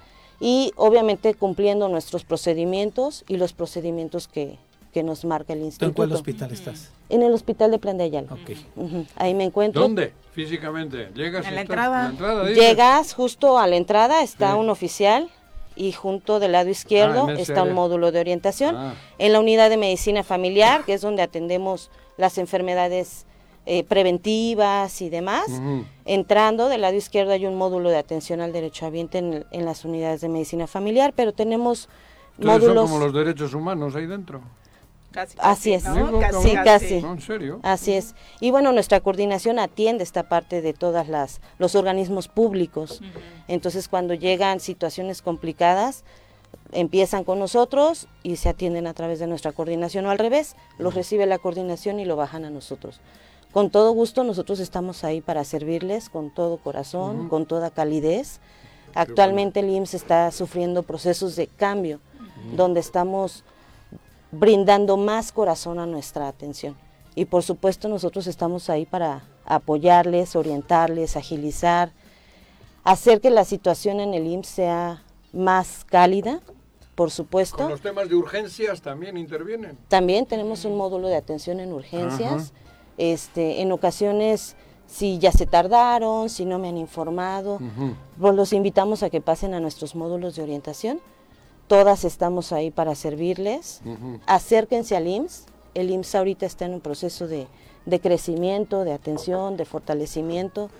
Y nosotros pues estamos haciendo una labor importantísima porque somos el medio entre el derechohabiente y los médicos, los titulares, Sí, sí, los el- directivos. La administración, ¿no? Claro, entonces tratamos de hacerlo siempre. Por supuesto, a veces tenemos limitantes porque nuestro trabajo depende de los De recursos, de los médicos, Claro. pero lo que está en nuestras manos, tengan la seguridad que lo vamos a hacer hasta donde termine. Perfecto, pues ahí Pues- está para quienes no conocían esta área No, yo del Instituto Mexicano no del. Seguro Social, Qué pues bueno. por ahí pueden acudir cuando tengan eh, pues algún conflicto, quieran resolver un problema de manera más ágil y con muy buena atención. ¿Cómo se Gracias. llama? Yo soy Elia Verónica Ortega Arroyo, Y el área, y el área técnica en atención y orientación al derechohabiente por sus siglas TAOT. Taot. Perfecto. A veces nos confunden con trabajo social, Ajá. por el uniforme se parece mucho. Yo Pero te creí que venías de Iberia. Entraste, cabrón. Se Sí, puso nos- nostálgico porque hace mucho que no viaja. Ya lo vamos Muy a bien. mandar de Sí, por vacaciones. favor. Sí. Bueno, pues muchas gracias. A ti Gracias a y todos. felicidades a todas tus compañeras. Un abrazo Muchas a todas gracias. compañeras. Un área de oportunidad muy importante Importante. a trabajar en el IMSS. Ya nos vamos a pausa, volvemos. 8 con 35 de la mañana. Vamos a recibir a una querida amiga nuestra que hace rato no nos visitaba en cabina, con la cual no tenemos oportunidad de trabajar. Y hablando de la buena memoria de Juanji, pues vamos a dejar que él la presente. Ay, doctora, que tiene mi No,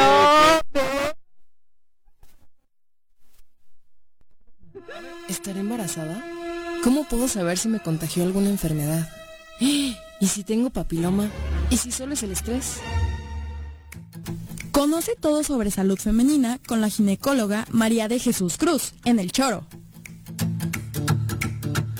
Sabía, como cambió de look la doctora, dije, si de por sí se le olvida a la gente, la doc que cambió de look y ahora... Dos rolas del choro de Pedro Alberto. Ay, doctora. Y las pelotas, las pelotas. Esas me las sé, cabrón. No vayas a confundir un día a Bruno con ginecólogo, por favor. ¿eh? No, Menudo yo sí me confundo con el de la próstata, cabrón. Nuestra, gine- ginecóloga de cabecera ya en cabina, bienvenida. doc. Ginecóloga, ginecóloga. Exacto, Claro, así es. Juanjo. Bueno, hay doctora. Casi, casi con los bebés, un poquito antes, ¿no? Sí, un poquito antes. Cuando están empaquetados todavía con su mamá. Exactamente. Doc, bienvenida, qué gusto verte. Muchísimas gracias, Viri. La verdad es que es un gusto estar aquí con ustedes, Juanjo. La verdad que pues ya tenemos un rato sin estar y bueno, pues traemos información muy importante para la población y sobre todo para hacer conciencia sobre nuestra salud. Exacto. Hablábamos de que esta semana particularmente se hace énfasis en la diabetes. Exacto, el 14 de noviembre desde 1991 se instauró como el Día Mundial de la Diabetes, porque justo a partir de los 90 comenzó a haber un boom tanto en la presencia de diabetes como en las complicaciones que generaba este y las incapacidades, porque han de saber que la diabetes se asocia pues con problemas en, la- en el riñón, con problemas en la vista, con amputaciones y todo eso genera discapacidad en la población que pues obviamente repercute en el gasto público y eso es un problema de salud pública que se tiene que Claro, atender fuerte. inmediatamente, ¿sí? Y ya hablando específicamente pues en la mujer, obviamente tiene un impacto muy importante porque la mujer es la que se embaraza, es la que lleva el embarazo y la que tiene que dar como que cuentas de un bebé sano, pero cuando tiene diabetes pues esto se complica al grado de que puede haber una muerte tanto del bebé como de la mamá. ¿Ataca por igual al hombre y a la mujer? Es- Digo, ataca, en fin. Claro. La padecen igual. La padecen igual. De hecho, en el 2000 el INEGI reportó que en México hubo más o menos como unas eh, 150 mil muertes debido a diabetes y de estas el 52% fue en, en hombres y un 48% Poquito. en mujeres, sí. Pero, pero de las mujeres que se embarazan, o sea, de las mujeres que cursan con embarazo, hasta el 17% va a cursar con diabetes gestacional y esto pues nos va a complicar el embarazo de forma importante. A una Porque- mujer que tiene diabetes, ¿le recomiendan no embarazarse, doctora? A una mujer que tiene diabetes se le recomienda seguir su esquema de alimentación, de ejercicio, De control. de Ajá. control, exactamente. Y si ella está controlada, se puede embarazar. Pero si una mujer está... en- Pero a esa edad, la mujer cuando se embaraza está joven. Sí. Pero ya y difícilmente, sí, bueno, pero igual lo tienes y no sabes porque no te has hecho la prueba. Ah, cabrón. muy buen O punto. No sabes, ¿no? Muy buen punto. De y hecho, la tienes, cabrón. Exacto. Hay varios tipos de diabetes para empezar, eh, tomando en cuenta lo que dice Juanjo, es la diabetes juvenil o los que nacen con diabetes, que es que su páncreas nunca produjo insulina y obviamente eso va a generar que haya problemas con el metabolismo del azúcar.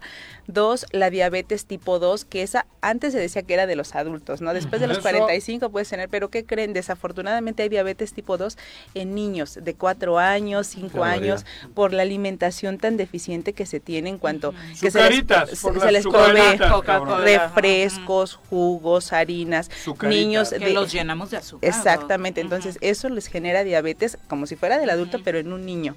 Y entonces eso es impresionante porque cada vez es más frecuente la diabetes infantil, pero tipo 2. Ujú. Y la diabetes gestacional, que es la que es una mujer que aparentemente está sana, tiene algunos factores de riesgo, pero en el embarazo, por todas las hormonas que se producen, se genera un descontrol en el, en el azúcar y eso genera diabetes en el embarazo.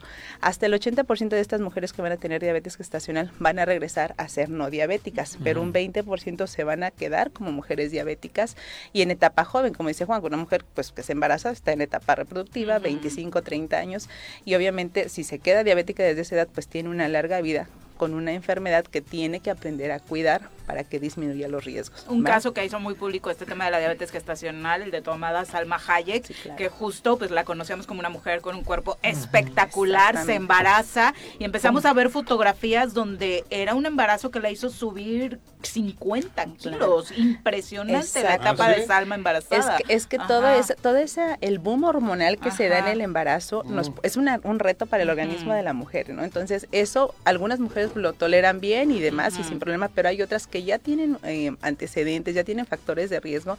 La mujer mexicana es la mujer clásica que va a ser diabetes y va a ser obesidad porque traemos esos genes. Entonces, Ujú. si a eso le agregamos que no cuidamos nuestra alimentación, no hacemos actividad física, pues bueno, va a ser un detonante para ser diabéticos así a la de ya.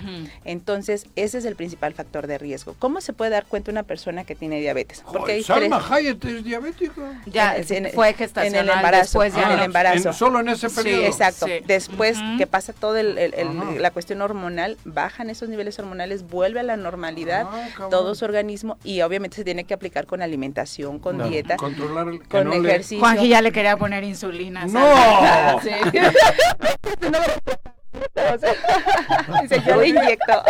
No, no me importaría quitarle un poco el azúcar, Digo, cabrón. de- Ya, ya tiene Bien su aplicada. Digo. Digo, Sí. si Me se puede, claro. Si, No. si requiere, aquí están los servicios, dice Juanjo, ¿no? La boa, aquella foto con la boa, ¿te acuerdas? Del, del crepúsculo a la Quisiera yo ser la boa y pasarle.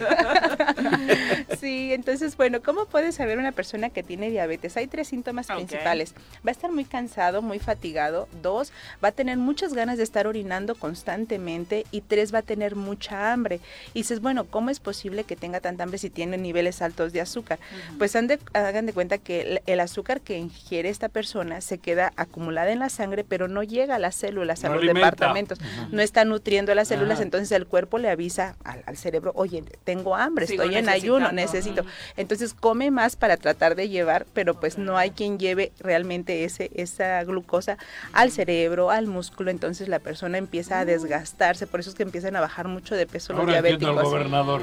Entonces por No, eso no es le llega el azúcar. Exacto.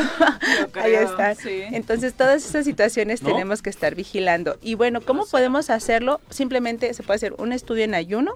Cuando están en ayuno de mínimo 8 horas, se hace una muestra de sangre en, en las, eh, de azúcar o glucosa, que también se le llama. Y si este aunque hayan comido lo que hayan comido y demás, salen más de 200, ya es un diagnóstico único de diabetes. Límite. Exacto, ya es, es diagnóstico. Dos, si yo tengo dos determinaciones en ayuno que miden más de 126, o sea, hoy me toman una muestra y sale 130 y mañana me toman una muestra y sale en 140, ya soy diabética porque tengo dos determinaciones mayores de 126. O bien se pueden hacer algunos estudios más dinámicos en donde me toman una muestra en ayuno, me dan a tomar azúcar para retar a mi organismo y ver cómo trabaja con ellos Y empiezo a estar as- ajá, y hago muestras cada media hora durante dos o tres horas para ver cómo está esto. Ajá. Y así podemos detectar a los que son diabéticos o no. En el caso específico de la embarazada, estas pruebas las hacemos a la semana 12, es decir, al tercer mes, si es que tiene factores de riesgo. ¿Cuáles son los factores de riesgo para tener diabetes gestacional? Pues ser mujer mexicana, estar embarazada obviamente, tener un, un sobrepeso u obesidad, tener antecedentes de familiares diabéticos y como antecedentes obstétricos de la paciente, haber tenido abortos de repetición, haber tenido hijos ¿Ha podido mayores. ser motivo el- Puede ser el motivo de aborto? abortos, Ah, ajá, sí, sí, y- o hijos que hayan fallecido ya al término, o sea que no sé, ya tenía casi nueve meses de embarazo y de repente ya no se movió el bebé, ya falleció en la pancita, dentro. o de los bebés que nacen pesando más de cuatro kilos, esos son casi clásicos de las mujeres Y con decían que diabetes. eran sanos, saludables. Antes decían está lleno de vida, ¿no? Y no, lo que estaba estaba mal porque estábamos en un estado de inflamación crónica. Y que ese bebé, lo peor es que cuando nace un bebito así muy grande de cuatro kilos y medio y demás, cuando nace el pobre, como estaba acostumbrado a esas grandes cantidades de azúcar en la sangre de la mamá, nace y le quitan esa fuente de azúcar, pues pum, se desmaya, claro. exacto, Wow. puede convulsionar incluso por falta de ¿Qué azúcar. y a él hay que estarle administrando azúcar al me momento del digas. nacimiento para mantener esos niveles hasta que poco a poco se va como destetando de esos niveles altos de azúcar hasta que se normaliza, ¿no? Mundo, Pero ¿eh? ese es exacto, entonces todas estas alteraciones endócrinas son muy importantes y eh, bueno, aquí el llamado a la población es que A ver, una pregunta dura. dime. Una mujer se da cuenta que está embarazada y en ese momento le dicen tienes diabetes, ¿puede abortar? No, porque el diagnóstico se hace normalmente ya como a la semana 24, 28. O sea, estamos Ah. hablando ya No sex- en tiempo. sexto, Ya pasó. exacto, ya No, pasó. La ley, diríamos. Exactamente. No, y el ¿no? riesgo Y el también riesgo también es más semanas, alto. Entonces, ¿no? lo que sí. se recomienda aquí con las mujeres es, ok, me voy a embarazar, pues cuido mi alimentación, porque aquí hay una cultura en México muy importante, decir, estás embarazada, oye, tienes que comer por permiso a Tienes que comer por dos. Sí. Se te antoja lo que se te antoje. ¿Qué quieres? Para que no se afecte el bebé. ¿Quieres un pastel? Aquí está, es tuyo, no le des a nadie, Van a ¿no? hacer con cara de ¿Quieres? Exacto, ¿no? Entonces, Incluso es- ellas mismas, ¿no? Se embarazan Sí. y parece que es como el permiso de sus de- nueve y ahora puedo de- comer lo que sea porque estoy embarazada, ¿no? Hay que alimentar a dos. Hay que alimentar a dos. no Siempre así. les digo a mis pacientes, ¿quieres alimentar a dos? Ahorita a tu bebé le cabe una lenteja extra, o sea, nada más sería lo extra que tendrías que agregar, ¿no? Pero no, ponemos otro plato de pozole, ponemos otro, pla- otra rebanada de pastel, entonces a ojo con eso porque aparte las, eh, la mujer en el embarazo pues al principio no tiene, va a tener náuseas y demás y todo el mundo le insiste, es que come, tienes que comer, mira, estás bien flaca, mira, es no también, es no ayuda cultural, el entorno, ¿no? exacto, Te está entonces chupando la criatura. Exacto, entonces todas esas cosas tenemos que hacer un giro, que cambiar esa mentalidad y saber que nuestra alimentación, nuestra conducta con la, con la actividad física va a ser un parteaguas para estar sanos o para tener muchos riesgos para esto, ¿no? Entonces, ojo con las mujeres que se embarazan. Si tú estás embarazada y ya eres diabética, por ejemplo, y te embarazas, tienes mucho riesgo de abortar, de tener un hijo con malformaciones en el corazón y a nivel nervioso, sí.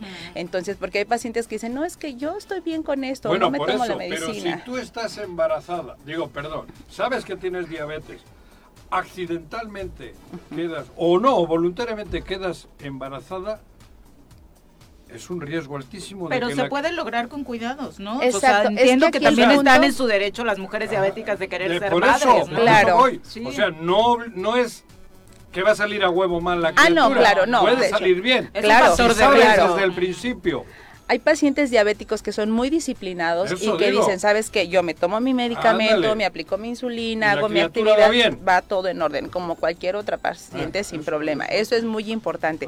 Pero si a eso, si tú eres diabético y le agregas que tienes muy mal cuidado de tu salud, Que pues vale obviamente va a haber La problemas. criatura puede salir. Y va a haber pacientes que se embarazan una vez y abortan y se embarazan otra vez y abortan y todos dicen, ¿por qué habrá sido? ¿Es castigo divino? es no, eso, ¿eh? simplemente es un uno. autocuidado deficiente, ¿no? Entonces eso es lo que tenemos que vigilar. Entonces yo la invitación que les hago primero es, si te quieres embarazar, primero hazte estudios para saber si estás sano, si tienes alguna alteración en tu azúcar o no, Claro. si tienes antecedentes de riesgo para ser diabético, tu médico a los El primeros... papá, si tiene diabetes. Si genéticamente la predisposición es por el padre. En, en el ¿No? embarazo no En hay tanto embarazo problema. no Va a haber más problema para embarazarla porque sus espermatozoides del hombre se dañan también por la, por la alteración en la glucosa. Pierde... eh, vida. Ajá, pierde efectividad, Efectividad. exactamente, la capacidad de fecundación de los espermatozoides se ve disminuida, entonces es muy probable que un hombre que tenga diabetes, descontrolada obviamente, va a tener problemas para embarazar a su pareja, Claro. o si se embaraza puede estar con abortos recurrentes. Entonces También. el chiste es que cuando tanto papá como mamá, si nosotros estamos pensando en embarazarnos, Mm. tenga, se, se tenga una, un control previo, unos tres meses previos, de buena alimentación, de actividad física, de suplementación con ácido fólico, para que este embarazo se dé en las mejores condiciones. Y Y, no hacer obviamente... el, el acto sexual con condón, porque si no, no quedaría. Ah, Exacto, Ay, obviamente ay, tendríamos ay, que, digo, se no, puede, Doctora, yo quisiera, por ahí. para que se enteren, dice, ¿no? yo- yo quisiera hacer una pregunta. Por ejemplo, eh, mencionaste tres síntomas eh, que posiblemente seas diabético. Eh, supongamos que ya me leí en uno o en dos de ellos, voy a uno laboratorio, ¿qué examen me tengo que hacer para poder saber si soy diabético? El primero es una glucosa en ayuno o azúcar en ayuno, se llama glucosa.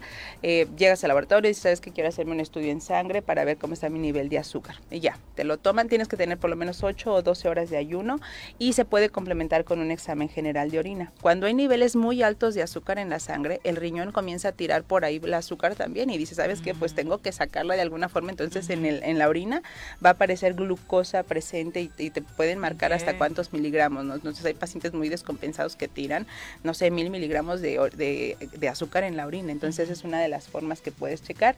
Y ya si sale sospechoso que tenga, lo normal es que salga en menos de 95, algunos que son muy Esa es la estrictos. medida, que no es la medida, exacto. 95. 95 miligramos por decilitro de glucosa en sangre.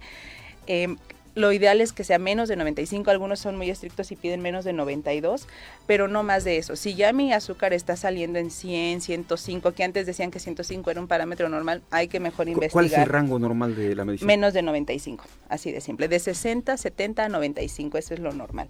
Ya si está en 98, 100, Ya 115, estás, eh, ya estamos Poquito con- con rojo. algunas cosas. Exacto. Hay algo que se llama prediabetes o insulinoresistencia, que en nuestra población es muy frecuente. Es decir, que mi páncreas sí produce la insulina, pero la produce como defectuosa y no hace su función. Entonces empieza a producir de más insulina para tratar de compensar esta deficiencia y tiene algo que se llama hiperinsulinemia y obviamente de forma indirecta pues también se sube el azúcar porque no puede controlarla. Y entonces el, la paciente, el hombre o mujer entran en un estado de, nosotros le llamamos síndrome metabólico, es decir, se comienzan a alterar estas funciones endocrinas que nos van a generar afectación. En la mujer, por ejemplo, va a alterar su ciclo menstrual, va a producir más bigote, va a tener sínto- síntomas de algo que se llama hiperandrogenismo, va a tener problemas para ovular y en el hombre, por el contrario, va a empezar a tener calvicie, va a empezar a tener acné, va a empezar a tener disfunción eh, eh, eréctil, todas esas cosas van a estar afectando la prediabetes. Entonces, muchas personas se resisten al tratamiento de la prediabetes eh, cuando les dices, pues tienes que tomar tal medicamento. Y dicen, oye, es que se lo toma mi abuelita para la diabetes. Sí, si a tu abuelita se lo hubieran dado cuando era prediabética, no tendría Su los calidad problemas. de vida hubiera sido Exacto, diferente, sería diferente. Y ahorita acabas de tocar algo bien importante, Viri. La calidad de vida de una persona diabética no controlada se deteriora muchísimo. Sí, tenemos Porque- amigos que desafortunadamente la están pasando. Exacto, ¿no? O sea, empieza a haber algo que se llama retinopatía diabética, es decir, en la retina, que es nuestra función para ver y demás, se comienza a dañar y comienzan a quedar con ceguera estas pacientes o estos pacientes. Luego dicen, no, es que me, me dejó ciego la insulina que me ponían, me dejó ciego el medicamento. No. No, es las grandes cantidades de azúcar que tiene en la sangre lo que le generó la ceguera. Dos, problemas a nivel renal, hay algo que se llama nefropatía diabética. El riñón, pues es nuestro megalaboratorio junto con el hígado. Ahí se filtra todo lo que necesitamos sacar, que ya, nos, ya no nos sirve. Sirve. Si se queda acumulado, pues nos va a dañar. Entonces, eh, estas personas empiezan a tener insuficiencia renal y México es de los países que más problemas de insuficiencia renal tiene debido a la madres, necesitan ¿no? diálisis, hemodiálisis y demás o trasplantes renales que pues desafortunadamente a veces no es posible. Y otro problema que tienen estas personas es algo que se llama eh, neuropatía diabética. Son pacientes que tienen dolores este, musculares, dolores en las piernas, en los brazos, y que dicen, bueno, es que siempre tengo dolor, o sea, me pongo el zapato y me da un calambre, y me pongo esto y me duele y siempre está dando mal. Es porque los nervios también se van a dañar, a desgastar. Es como si un cable se pelara, válganme la expresión, y generara cortocircuitos.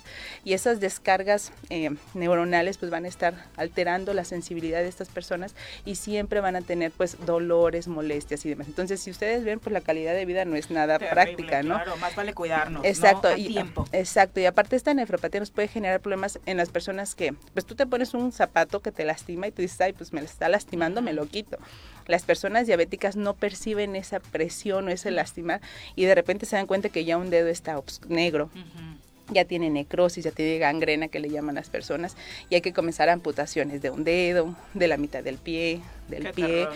y empiezan las amputaciones. Entonces, todas esas cosas pues van mermando la calidad de vida. Por eso este llamado a que cuidemos nuestra salud, a que vigilemos lo que comemos, a que vigilemos nuestra calidad de actividad física, porque va a tener un impacto o benéfico si nos aplicamos o deleterio si no lo hacemos. Así. Pues ahí está el llamado. Ya toda esta semana nos hemos enfocado a este tema porque es gravísimo. El costo en la salud pública Exacto. es altísimo y por supuesto está cobrando vidas. Así que es importantísimo es. que empecemos a cuidarnos si es que todavía Nos no lo diste hacemos, cátedra ¿no? hoy. Sin Ahí duda. Doc, ¿dónde te encuentra nuestro público, particularmente quienes estén buscando a su ginecóloga de Ah, cabecera? gracias, pues estoy en el Hospital Morelos, es calle de la Luz número 44, en la colonia Chapultepec, el teléfono es el 777-370-6845. Perfecto, doctora, muchas gracias por Un gusto acompañarnos. estar con Muy ustedes. buenos días. Gracias. Y vamos a cerrar con el reporte de Bruno desde Qatar. Bruno, ¿cómo te va? Muy buenos días.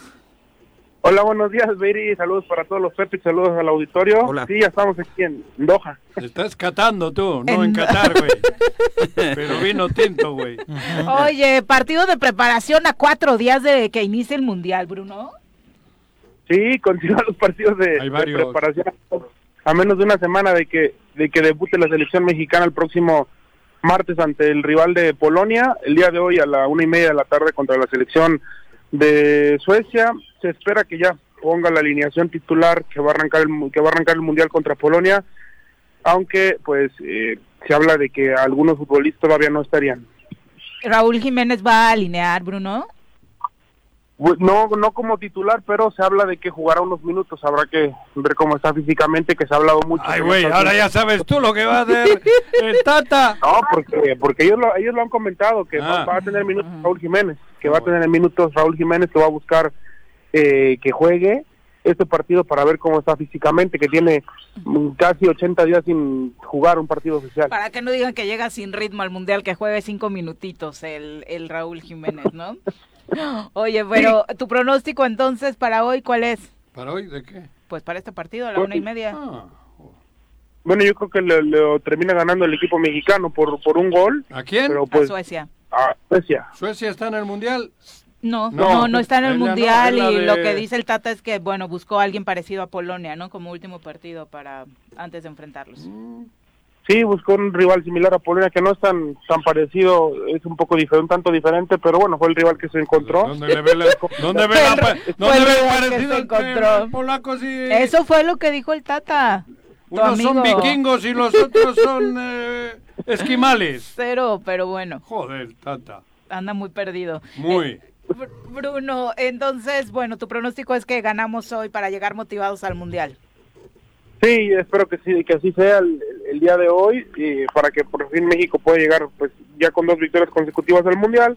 Esto que bueno va a ser independiente la, la competencia que habrá hoy que la que habrá el próximo martes que ya será el más alto nivel, pero pues, es importante llegar con una con una victoria. La posible alineación es Ochoa, Gallardo, Moreno, Montes, Sánchez, eh, en la media cancha Charlie, eh, Héctor Herrera, eh, Chávez, Vega, Henry Martín y Irving Lozano, la posible alineación para enfrentar a Suecia hoy. Es el Chucky. Muy bien, Juanji, muy bien. Me La cagué con la doctora, pero esta sí me la aprendí bien. Sí es para él, ¿no? Porque no hay más. Sí, por eso digo. Digo, ya sí es sería para mucho. él. Ah, bueno. Ay, Joaquín, bueno, ya nos vamos. Luego hablamos de las complicaciones que están teniendo otras se- selecciones, como el mal ambiente en Portugal, ¿no? Tras las declaraciones de Cristiano Ronaldo contra el Manchester United.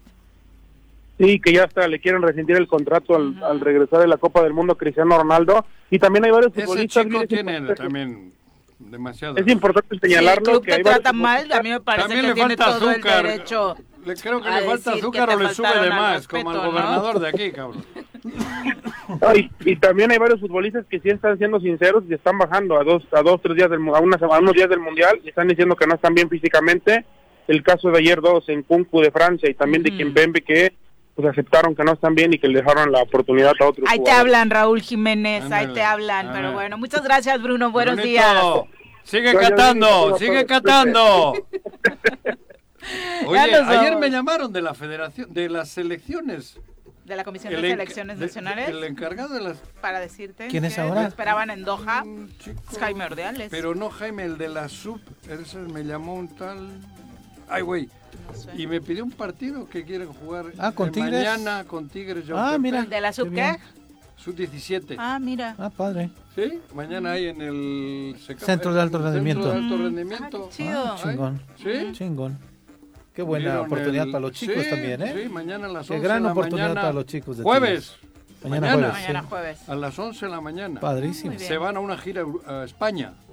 La sub-17. Sí, Chingón. Y van a jugar el último partido contra Tigres y Autepec. Que lo Ah, aprovechen los tigres.